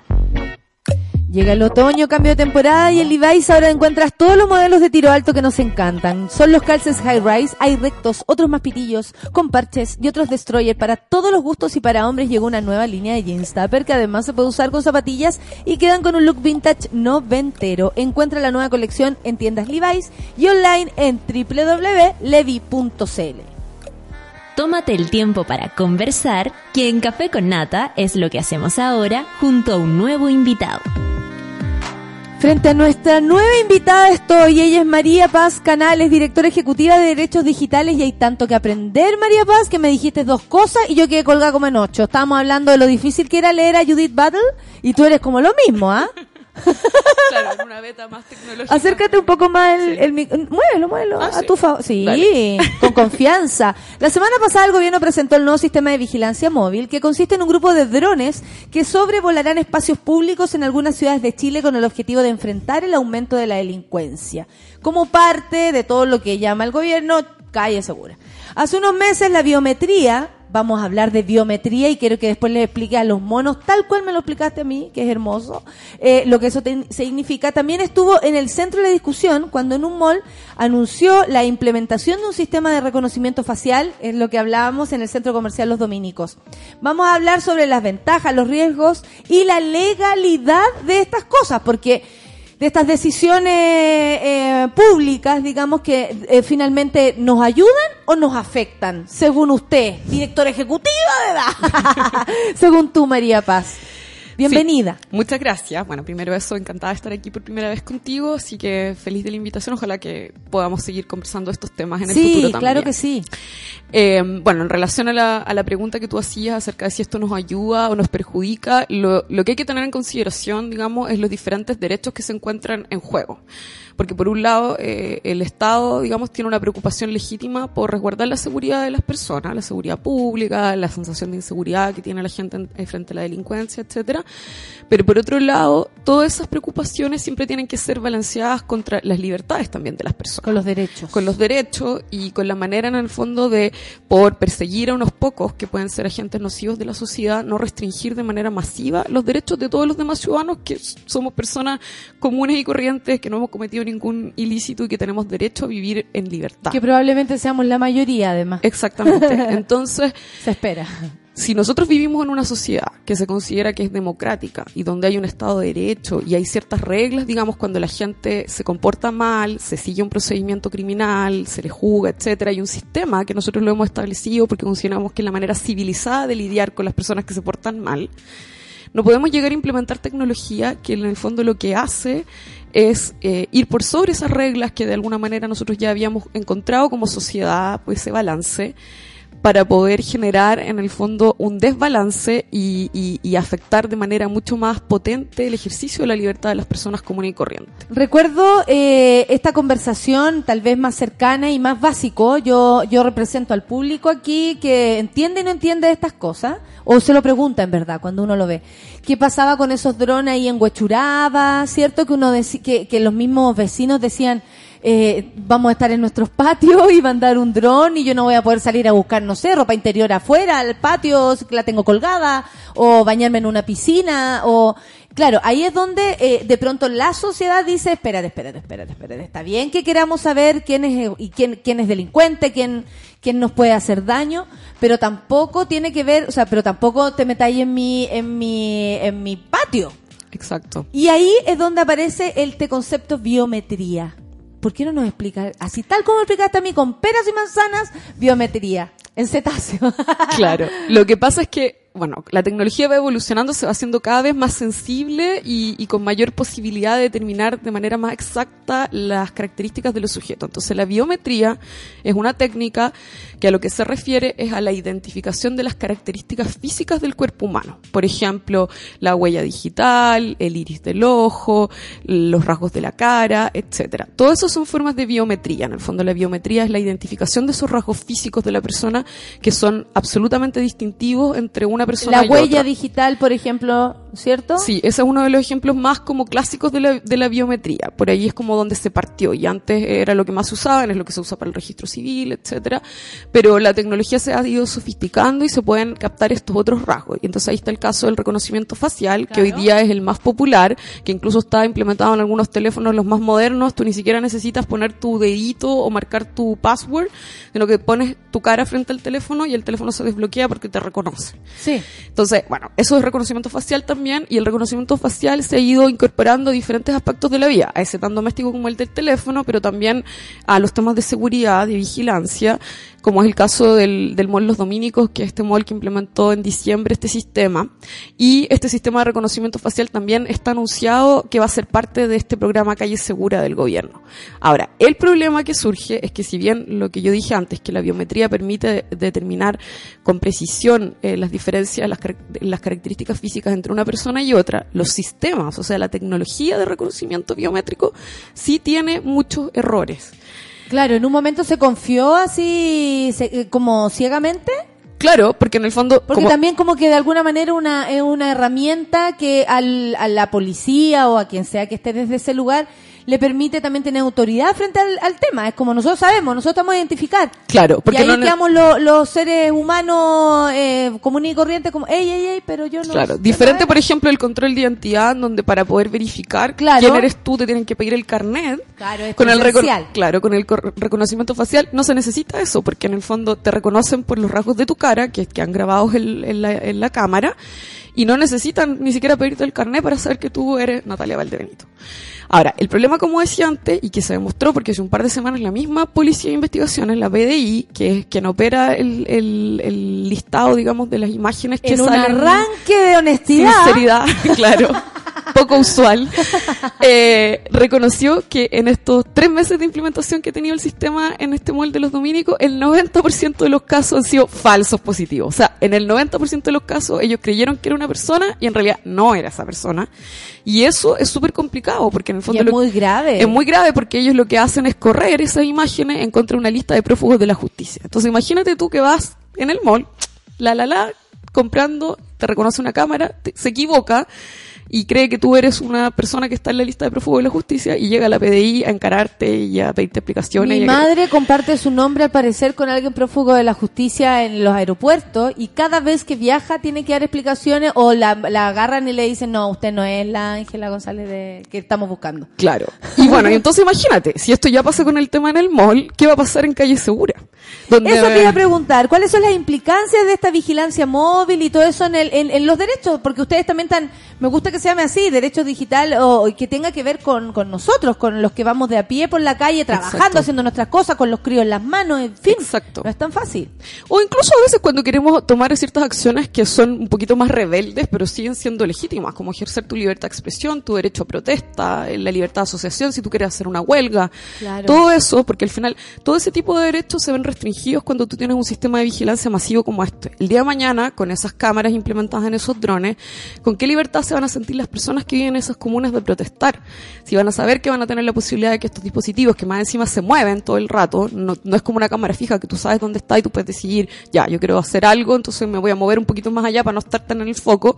Estos dis- dispositivos se mueven todo el rato, entonces los pueden mandar eh, dirigidamente a vigilar un grupo de personas que a lo mejor están haciendo algo que no sea de interés o de, o de conveniencia para el gobierno, pero sigue siendo un derecho de las personas. Te iba a preguntar eso. eh, ¿Cuál es la libertad que tiene la policía, el Estado, el gobierno de turno eh, y quienes tomen la decisión para hacer este tipo de cosas? Porque eh, en pos de la seguridad, comillas, eh, de pronto sí te pueden estar incluso eh, alterando tu, tu, tu campo de acción. O sea, en pos de la seguridad yo no me puedo mover de mi casa. En pos de la seguridad yo no puedo ir a protestar porque mis compañeras las echaron.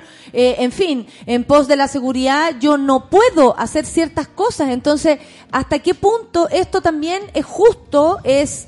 eh, es legal, es por, por qué, o sea, tan fácil es que un esta, un gobierno o, o- o quien sea eh, llegue y diga vamos a poner cámara en todos lados y te vamos a poner cámara en tu poto. Es como tan fácil es. O sea, lamentablemente aquí a lo que nos encontramos es una ignorancia y una falta de comprensión así pero masiva De por parte, parte- del gobierno. Ya, perfecto. Porque en el fondo ellos eh, no consideraron que existe un marco constitucional y, legal que les impide implementar este plan eh, de la manera en que ellos lo están haciendo. El artículo 19, número 4, protege en Chile desde el la constitución del 80 y antes incluso eh, el tema de la privacidad.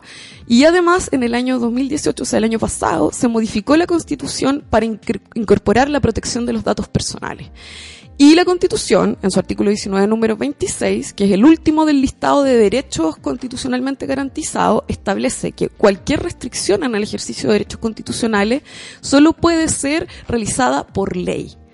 Por ley y... no de- es tan fácil llegar y implementar Exactamente. esto. Qué bueno que lo sepamos. Esto tiene que ver con otros Pero yo no sé quién asesoró al ministro y quién asesoró a la intendencia que no se los dijo de esta manera cuando la constitución está ahí a vista y paciencia a todo el mundo. Y resulta que esto no está autorizado por ningún tipo de ley y ellos simplemente lo están interpretando que está como eh, incluido dentro de la facultad en general que tiene el Estado de garantizar la seguridad pública. Mira, Maximiliano nos dice, hace un tiempo atrás estaba en el Parque Bicentenario y se me acercó un dron a metros fijamente por unos minutos. Qué cosa más incómoda. Por último, un guardia para preguntar qué pasa. Claro, y Eh, lo más probable no es que estaba haciendo nada, No, dice. y, y de hecho, O no sea, haciendo nada ilícito, como, no sé, fumarse un pito, por último tú decís, ahora entiendo, siguieron el olor. Claro, Estoy haciendo algo, comillas, ilegal, no sé, pero él no está haciendo nada. Claro, y ahí caemos en el tema de los abusos justamente, y es el ejemplo que está dando Maximiliano súper bueno para poder abrir esa, esa conversación en términos de que además hoy en día en Chile, como no existe una regulación adecuada de la protección de datos personales, porque la ley está desactualizada y no existe una autoridad de control que tenga competencia para fiscalizar cómo se usan los datos y cómo se usa este tipo de tecnología que recoge estas imágenes, que las imágenes son datos personales, eh, en los casos en donde se ha implementado antes por los municipios, que era lo que tú decías al principio, en el caso de Las Condes, el municipio, cuando nosotros litigamos este caso para demostrar la ilegalidad en la Corte de Apelaciones de Santiago, la Corte de Apelaciones de Santiago dijo, no, bueno, aquí hay una ponderación de los valores en juego y la municipalidad se ha comprometido a tomar ciertas eh, restricciones de usar estas imágenes solo para persecución de ilícitos penales. Eso es falso, la cuestión está ahí, pasa y está ahí. Y, y, por ejemplo, en el último 18 de septiembre, que usaron esos drones para patrullar el, el parque Alberto Hurtado, donde estaban las fondas, el mismo alcalde Lavín subía imágenes de personas que fueron eh, grabadas con los drones, que no se veía lo que estaban haciendo. Podían ser dos chiquillos conversando, enrollando un tabaco, que no es ilegal, o cualquier cosa, y él lo subía a Twitter con las imágenes de esas personas diciendo los drones, fiscalizando a la gente que incurren en, en conductas ilegales, como Media sugiriendo, claro, bueno, sugiriendo que ellos estaban con un pito o lo que sea. Y eso no es, o sea, de nuevo, ese tipo de cuestiones cuando no existía esta tecnología, lo que se hacía era, bueno, ir un carabinero, se llevaba un control de detención, se juzgaba por la justicia, nada de esto, esto es la justicia por la propia mano. Y la humillación de las personas sin Mira. siquiera comprobar si son culpables de algo o Álvaro no. Ignacio, a propósito, para salir de, de Santiago, que es algo que también me interesa, ayer en la Avenida del Mar, en La Serena, andaban drones. Yo estaba parado fumando y se posiciona uno justo, lo mismo que le pasó a Maximiliano, Mm. uno justo sobre mí por unos minutos y después sigue. No será mucho. Se debería, eh, eh, eh, eh, eh, eh, dice él, no será mucho, como es mucho, de verdad. Es totalmente, mucho, es ¿sí o no? desproporcionado, eso es lo que estamos diciendo. Finalmente esta tecnología puede ser útil en algunas situaciones, pero no de la manera desproporcionada en que hoy día se está implementando y sin una regulación que nos permita saber quién la usa, quién puede acceder a las imágenes, en qué casos se van a usar, cómo se va a resguardar la seguridad de Entonces. ¿por qué está ocurriendo esto? Si tú dices que hay un plano constitucional que se supone nos protegería de este tipo de situación, ¿qué está pasando? Aquí es como atribuciones que se está tomando, por ejemplo, en el ejemplo del alcalde Lavín, pero también atribuciones del gobierno, atribuciones así como nosotros vamos a pasar por encima de ustedes para, comillas, protegerlos. Exacto, es exactamente. Así lo leen ustedes. Así es exactamente, porque en el fondo esto va mezclado con un desconocimiento profundo del impacto que tiene la tecnología en el ejercicio de derechos, porque ellos no lo consideran relevante. Como que sienten que la Yo tecnología creo que saben perfectamente lo relevante que es. o sea, se ha incorporado, porque ellos dicen, y de hecho escuchar al presidente en las declaraciones que tuvo en el fin de semana en un programa que fue bien polémico con la Carol Urrejole, etcétera. Bueno, Bueno, ¿verdad? Que se puso nervioso porque le preguntaron algo. bueno, él, por ejemplo, hace una cuestión que está súper mal, que es naturalizar el tema de la entrega de los datos personales, porque él dice... Por lo del supermercado, compraron- Claro, dice, pero si usted te entrega su root cuando va al supermercado, entonces ¿por qué no se le puede hacer el control de Dijo que le identidad? pedían O sea, ni siquiera sabe cómo es el sea, sistema en el claro, supermercado. Y es naturalizar y dar un mensaje erróneo a la población y eso es súper grave porque son las autoridades las que están dando una información que es errada. Porque hoy día usted no está obligado, señor, señora que está escuchando, niños, jóvenes. Usted puede comprar en el supermercado y no está obligado a entregar su RUT. Usted puede entregar su RUT si quiere algún beneficio, pero usted no está obligado. Y de la misma manera no debería estar obligado al control de identidad que hoy día se están discutiendo, eh, reducir la edad. Y de la misma manera, si el, el Estado y el Ejecutivo entiende que tiene que ir al Congreso para discutir una autorización para poder extender eh, esa posibilidad de hacer el control de identidad, tendría que haberlo hecho con el tema de implementar esta tecnología, porque es una garantía constitucional igual como la libre circulación que restringe el control Creo de que la identidad. Conversación contigo, María Paz, nos ha aclarado un montón, pero sin duda esta es la primera de muchas conversaciones que vamos a tener, porque además eres muy clarita para explicarlo todo, lo cual es súper necesario para las monas, los monos, nosotros que estamos acá tratando de entender el cómo se hacen estas cosas. Muchas gracias, le mando saludos a todos los de allá de Derechos Digitales, espero que esto no sea la, la, la última, como te lo digo, María Paz, y nada, por haber venido, por enseñarnos, porque vaya que hay que aprender para poder defenderse, ¿cierto? Sí, de obvio, eso se feliz, trata. y de eso se trata, como tú dices. Muchas gracias. Oye, les tengo que contar algo. Resulta que se acerca la nueva edición de Lola Palusa Chile de viernes a domingo, el 29, 30 y 31 de marzo en el Parque O'Higgins, en Sube la Radio Somos Media Partner y estaremos contándote todas las novedades del festival durante este mes. ¿Te gustaría ser parte del equipo de Sube la que vas a cubrir el festival? Anda a nuestro Instagram, arroba sube radio y averigua las bases. A continuación escuchamos a Kendrick Lamar, que cerrará el primer día Lola Palusa Chile 2019, el próximo viernes 29 de marzo. Nos gusta All the Stars, café con nata en.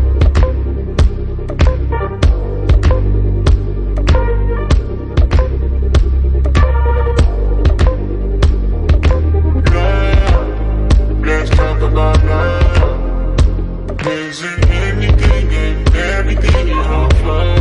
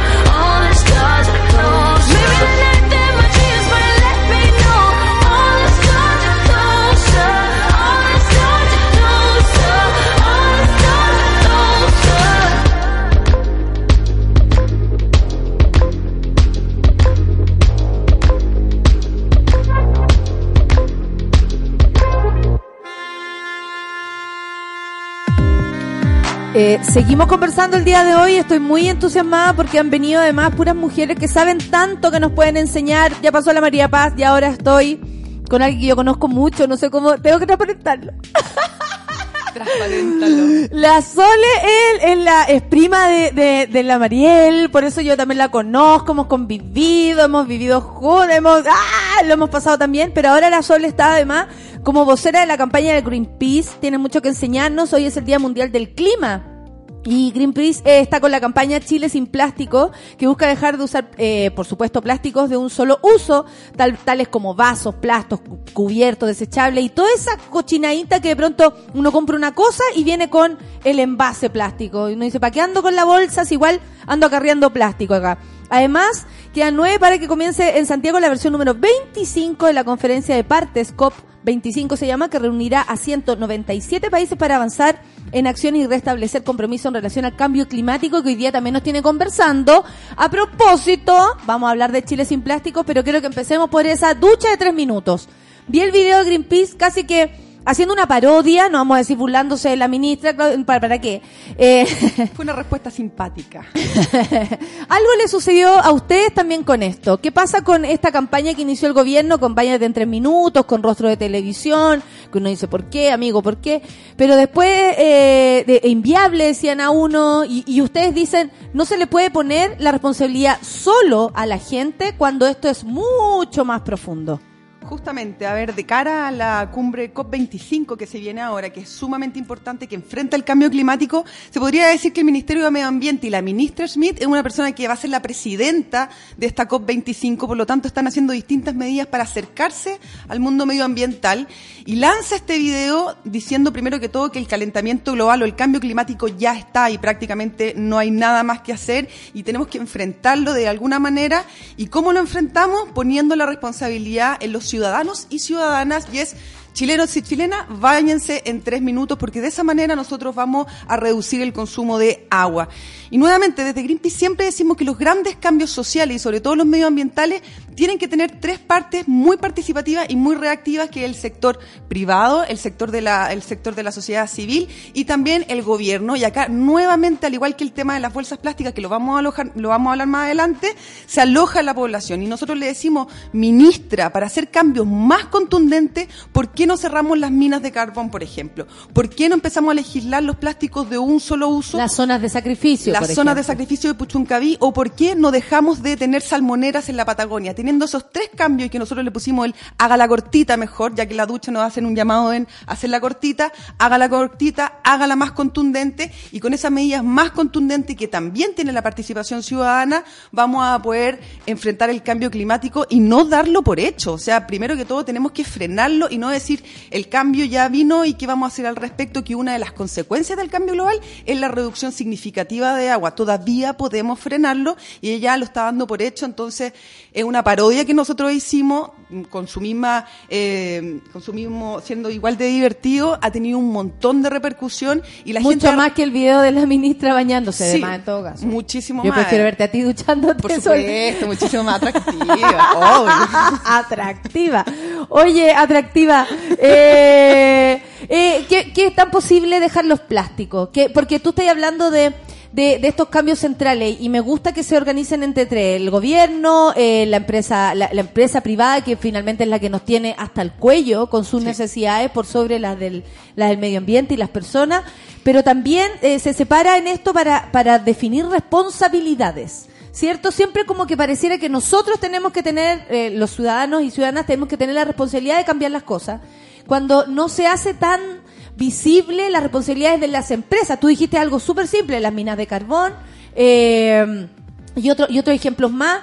Y, y- y es, es muy fuerte cuando tú veis que el gobierno dice, hey, tú, ciudadano, ¿Cómo, ¿Cómo podemos educarnos nosotros también para entender? Estuvimos ahora, por ejemplo, hablando de derechos digitales, en donde nos dicen, esto no está bien así, y uno cree, se lo tragó, se lo tragó, así, tal cual. Entonces, tan fácil es que no entender, estamos muy lejos, Sol, de entender lo que es realmente el cambio climático en verdad. Estamos en medio del cambio climático. La cumbre COP que se viene ahora, la COP 25, justamente habla de eso y uno de, las de los ¿Ustedes grandes... van a estar ahí?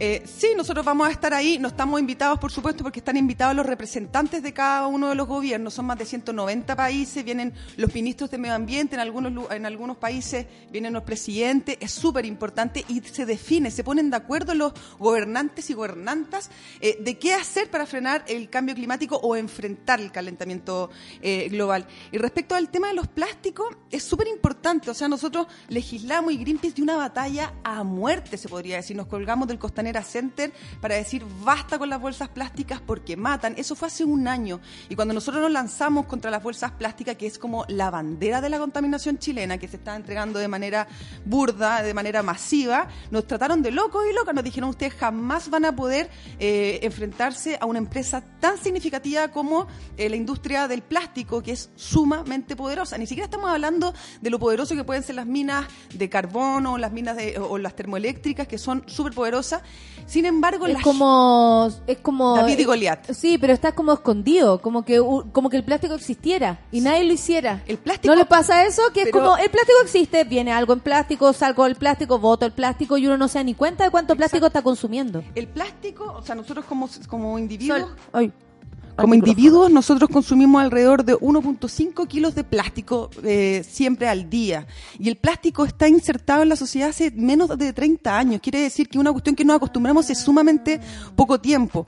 Logramos la prohibición de las bolsas plásticas y eso es maravilloso, pero no nos podemos quedar solamente ahí porque han- incluso hay un, un montón de chistes que salen por todos lados, unos memes que dicen, voy al supermercado, me compro el pollo en plástico, la verdura en plástico, el arroz en plástico y llego a la caja, me dicen, no se puede vender plástico, entonces cómprese, una bolsita de tela o cómprese una bolsita reutilizable y a eso vamos, no hagamos medidas a medias, no pongamos toda la responsabilidad en las personas, las personas ya estamos haciendo un montón, estamos reciclando, estamos separando nuestro envase, ¿Tú sientes que en la, en la sociedad civil se ha hecho más cargo que en las empresas y todo lo demás? Como que nosotros como seres humanos, por- yo veo a mis sobrinos, lo distinto que son a nosotros respecto a esto. Aquí no hay nada saludable, van y te lo dicen respecto a las comidas, por tiene ejemplo. tartracina. Claro, no, mi sobrino, ay, en esta mesa no hay nada saludable, dijo el otro día. Y nosotros como, ¿qué? Está todo súper rico. Y él encontró que era así, o, el, o van cambiando los hábitos mucho más rápido y, y resulta que la empresa sigue ahí donde mismo. La empresa eh, es sumamente oportunista. Ahora nosotros vimos hace súper poco y en la mañana dimos una entrevista que salió un supermercado eh, líder con unas nuevas bolsas que a- las vende a la módica suma de 190 pesos con Convert Plus que dice, esta bolsa, pero cacha lo que dice, esta bolsa te aseguramos que va a ser reciclada. Y la venden. Entonces yo digo, ¿cómo se asegura esta empresa Converplus que va a reciclar esta, esta bolsa que tiene un chip la bolsa que le va a ir a darle seguimiento y sacarla y ir a, a los centros de reciclaje? Entonces, como que nos están agarrando un poco para el tandeo. Eh, en este momento, los que tienen que ponerse a la altura y empezar a hacer crujir eh, sus departamentos de marketing son las empresas. Ya es demasiado. El, plástico está absolutamente monopolizado y ni siquiera vamos a entrar a la industria alimenticia. Si nosotros vamos al supermercado a tratar de comprar la canasta básica familiar, lo único que podemos comprar es harina todo viene envuelto en plástico. En Greenpeace hicimos un, un desafío que se llama el, el Challenge eh, Plastic, que anda a hacer tu compra libre de plástico y no se puede, no puedes. Chancaca, harina y Chancaca, harina o la- envuelto en papel finalmente. Claro, entonces la industria tiene que poner a disposición materiales independientes del precio, Nati. Como que por último uno diga, ya, sé que estoy dispuesta a pagar un poco más. Ni siquiera existe la posibilidad de pagar un poco más. Entonces, Como viene nomás. no se embuten el plástico y la- las corporaciones tienen que ponerse al nivel y empezar a decir, oye, acá hay distintos productos y tú tienes la posibilidad de elegir. Y la posibilidad de elegir es simplemente la libertad que se aloja en cada individuo de hacer lo que quiera. Y nosotros no podemos llevarnos a la casa medio carro supermercado de plástico porque no nos queda otra. Y claro, porque no nos queda otra. Si nosotros sí queremos cambiar o vamos comprando la bolsita, tengo más bolsas que amigos ahora, Sol. Te lo digo en serio. Oye, hace algunos días se celebró el Día del Agua y por eso aparecieron estos, este videito de los tres minutos de la ministra bañándose con otra gente en una misma tina. Era muy extraño ver hoy al Fernando Godoy bañándose con la ministra. Qué cosa Era más como el asquerosa. baño al lado. Si Sí. hubiera sido en la misma tina habría sido bien interesante. Habría sido más interesante. Así todo. Claro, Eh, por eh, eh. Eh, ¿Y cuál es la situación de Chile respecto al agua? La, la situación de Chile... Porque uno siente que uno está rodeado de agua. Cierto que hay ríos, que está la cordillera, así, si uno lo pensara, uno va al norte, eh, al sur, perdón, y ve lagos, ve, pero la otra vez fui a la cordillera, eh, por, así muy cerca, por Rancagua, y es increíble cómo están todos los, eh, y es evidente también, no hay que, no hay que tener un MBA en esto para darse cuenta que los, los ríos están absolutamente desviados, hay lagunas artificiales por todas partes, está absolutamente tomada el agua. Entonces, así yo lo vi ahí. eh, muy poquito, no sé nada de este tema, pero me llamó mucho la atención. ¿Qué onda la- las condiciones respecto a esto? A ver, el calentamiento global sin duda empieza a ser eh, impactos en el agua. Hace súper poco salió una noticia muy triste que en la Patagonia, el glaciar Grey, se le, se le desprendieron dos tremendos eh, eh, iceberg gigante, no iceberg, eh, témpanos gigantescos que son del porte de, de todo Providencia. Dos, si uno va al glaciar Grey en la Patagonia, una cuestión maravillosa y se desprendió. Y eso se desprende única y exclusivamente porque está aumentando la temperatura de la Tierra. Y al aumentar la temperatura de la Tierra, empieza, por supuesto, a impactar en el agua. No quiero ser plastiquera, pero por ejemplo, una de las propiedades que tiene el plástico es que aumenta la superficie de donde esté alojado. Los plásticos nunca se degradan, siempre em- se empiezan a degradar, se empiezan a descomponer después de 150, 100 años. Mientras tanto, se transforman en micropartículas que al estar dispersas por todo el planeta, lo que hacen en- es hacer un efecto de microlupa. Y al hacer el efecto de microlupa, empieza a aumentar la temperatura de la Tierra y empieza a, eh, por supuesto, derretirse. Ya tenemos la laguna Culeo que es muy triste ver cómo está absolutamente seca, sequías por distintos lados y bueno, el, el- Chile es un- Localidad es seca. El otro día, le- como gran cosa, decían que le habían devuelto el agua a una localidad y ya no van a tener, que nunca más, y fueron autoridades. Y yo decía, qué vergüenza, es un derecho de esa localidad tener el agua y no por camiones aljibe. Entonces, finalmente también te, te cambian el, el, el concepto de todo esto. Uno siente al final que está, eh, eh, que, que tiene que acceder de maneras insólitas a algo que es un derecho. ¿En qué momento dejamos de pensar esto como un derecho? No sé, ustedes también estaban hablando hace súper poco de la ley de pesca que es indignante. Yo estoy igual de indignada que, que usted.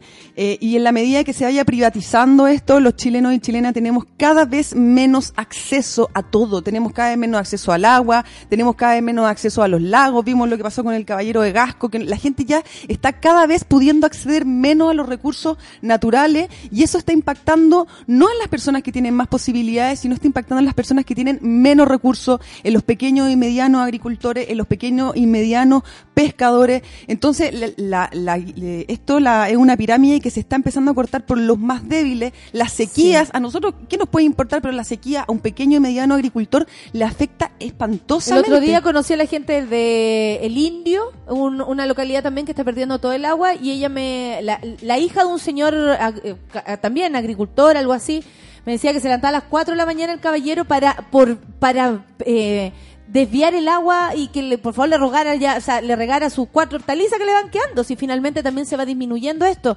Es precisamente un plan eh, para que todas las empresas grandes se tomen el, no sé, eh, las tierras y, y- y vayan desapareciendo el pescador artesanal a propósito de la ley de pesca y el agrónomo ma- eh, menor, por ejemplo, Eh, es también un plan que nosotros no estamos pudiendo percibir. son, a ver, nosotros siempre decimos desde Greenpeace que los grandes problemas y conflictos medioambientales siempre tienen un denominador común que son los intereses económicos.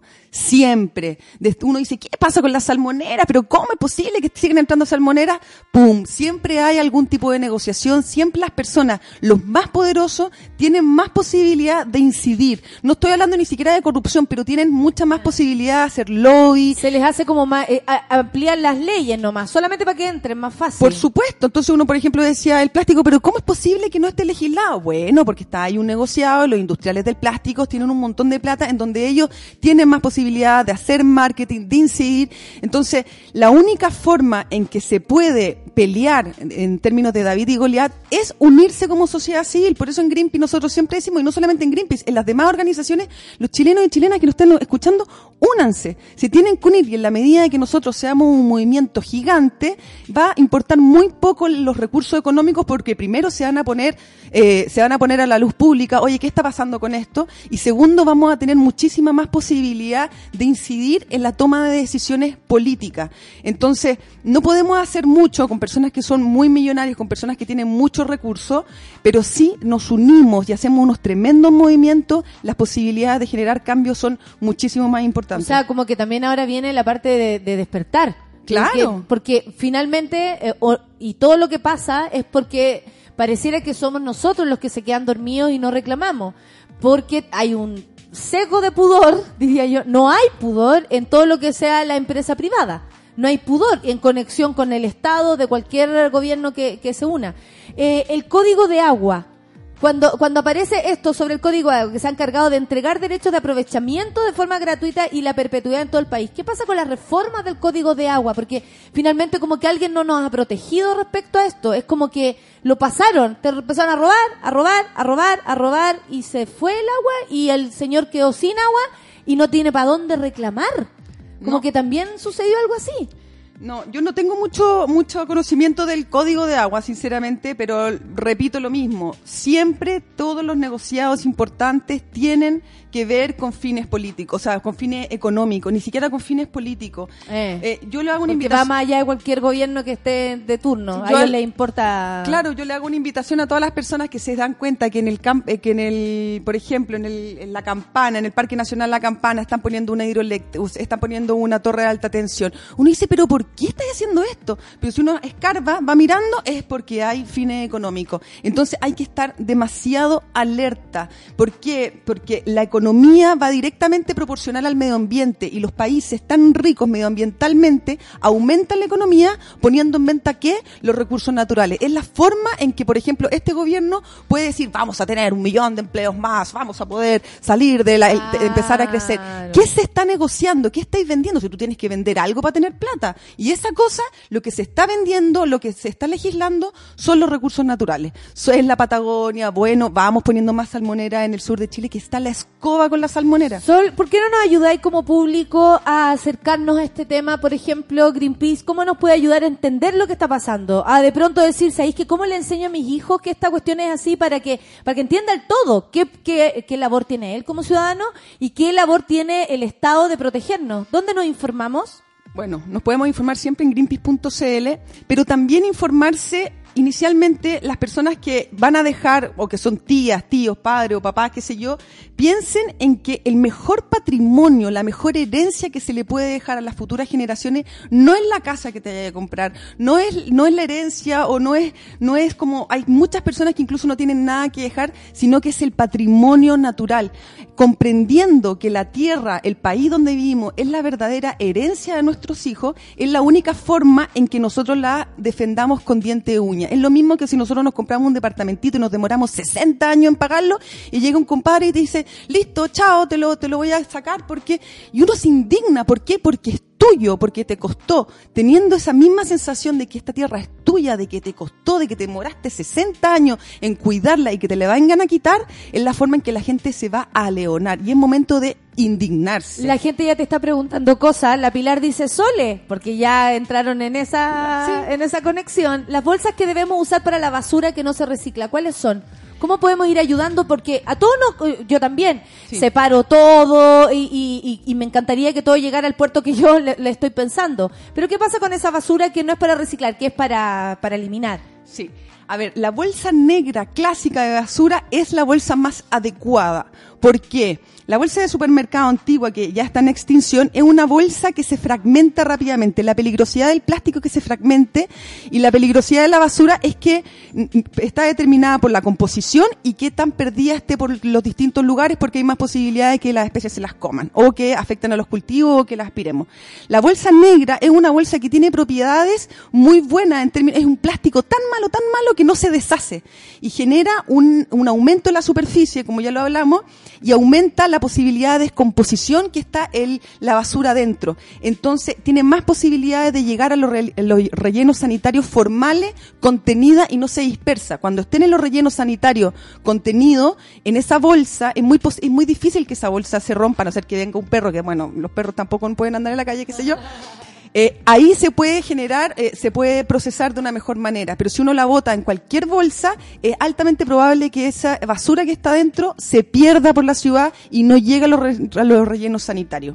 Entonces, use la bolsa negra.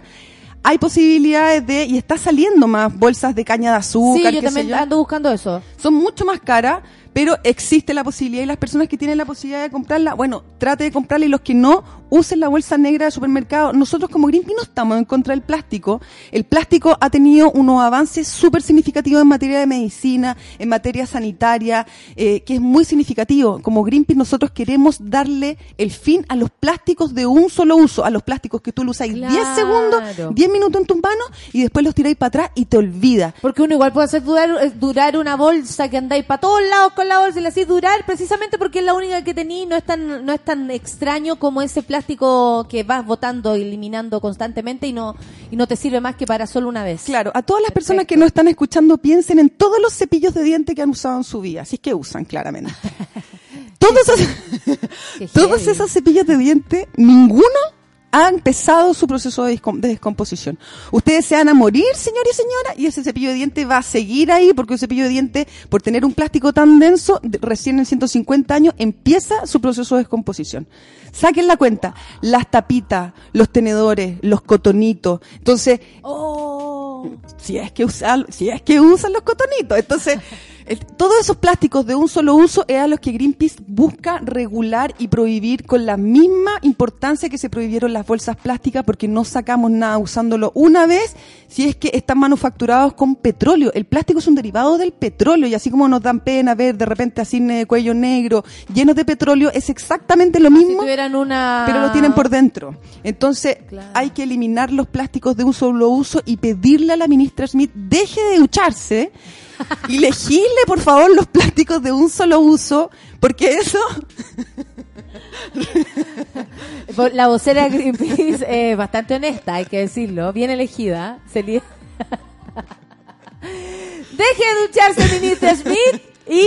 ¿Y qué es lo que viene? Ministra, dúchese cuatro minutos, pero legisle los plásticos de un solo uso. Es muchísimo más contundente. Dejemos de hacer medidas superficiales que son populistas eh, y no de- y dejemos Sí. de darle toda la responsabilidad a los ciudadanos y las ciudadanas. Sin explicarle también como lo que está pasando a nivel global, pues, porque nos están haciendo sentir que nosotros nos bañamos muy largo, pero finalmente son los otros los que están rodándose el agua para bienes eh, privados, además. Ni hablar de la minería. La minería, vieras la cantidad de agua que ocupa. Yo creo que ocupa muchísimo más eh, que la ducha de todos los chilenos. Y también después los relaves son los que provocan también lo- lo- los aluviones, lo que pasó en Copiapó, como olvidarlo, que estaba la gente mirando para el mar a ver si venía por allá y venía por, por, por la cordillera y tiene que ver con, con la manipulación de los terrenos, de pasar por arriba de la naturaleza desde el cauce de un río que obviamente pasen los años y ese río va a volver a su lugar. Obvio, su Entonces, cauce natural. Es su cauce natural. Están pasando por arriba de todo, de la dinámica del, del medio ambiente, del ritmo de la naturaleza. Son muchas cosas. Oye, aprovechemos también para, para quienes quieran ser voluntarios de Greenpeace, ¿te parece? Porque aquí hay uno que recuerda el, el- espérate, el Pablo Piña como ex voluntario puro amor a Greenpeace. Como Puro que amor. con los ama.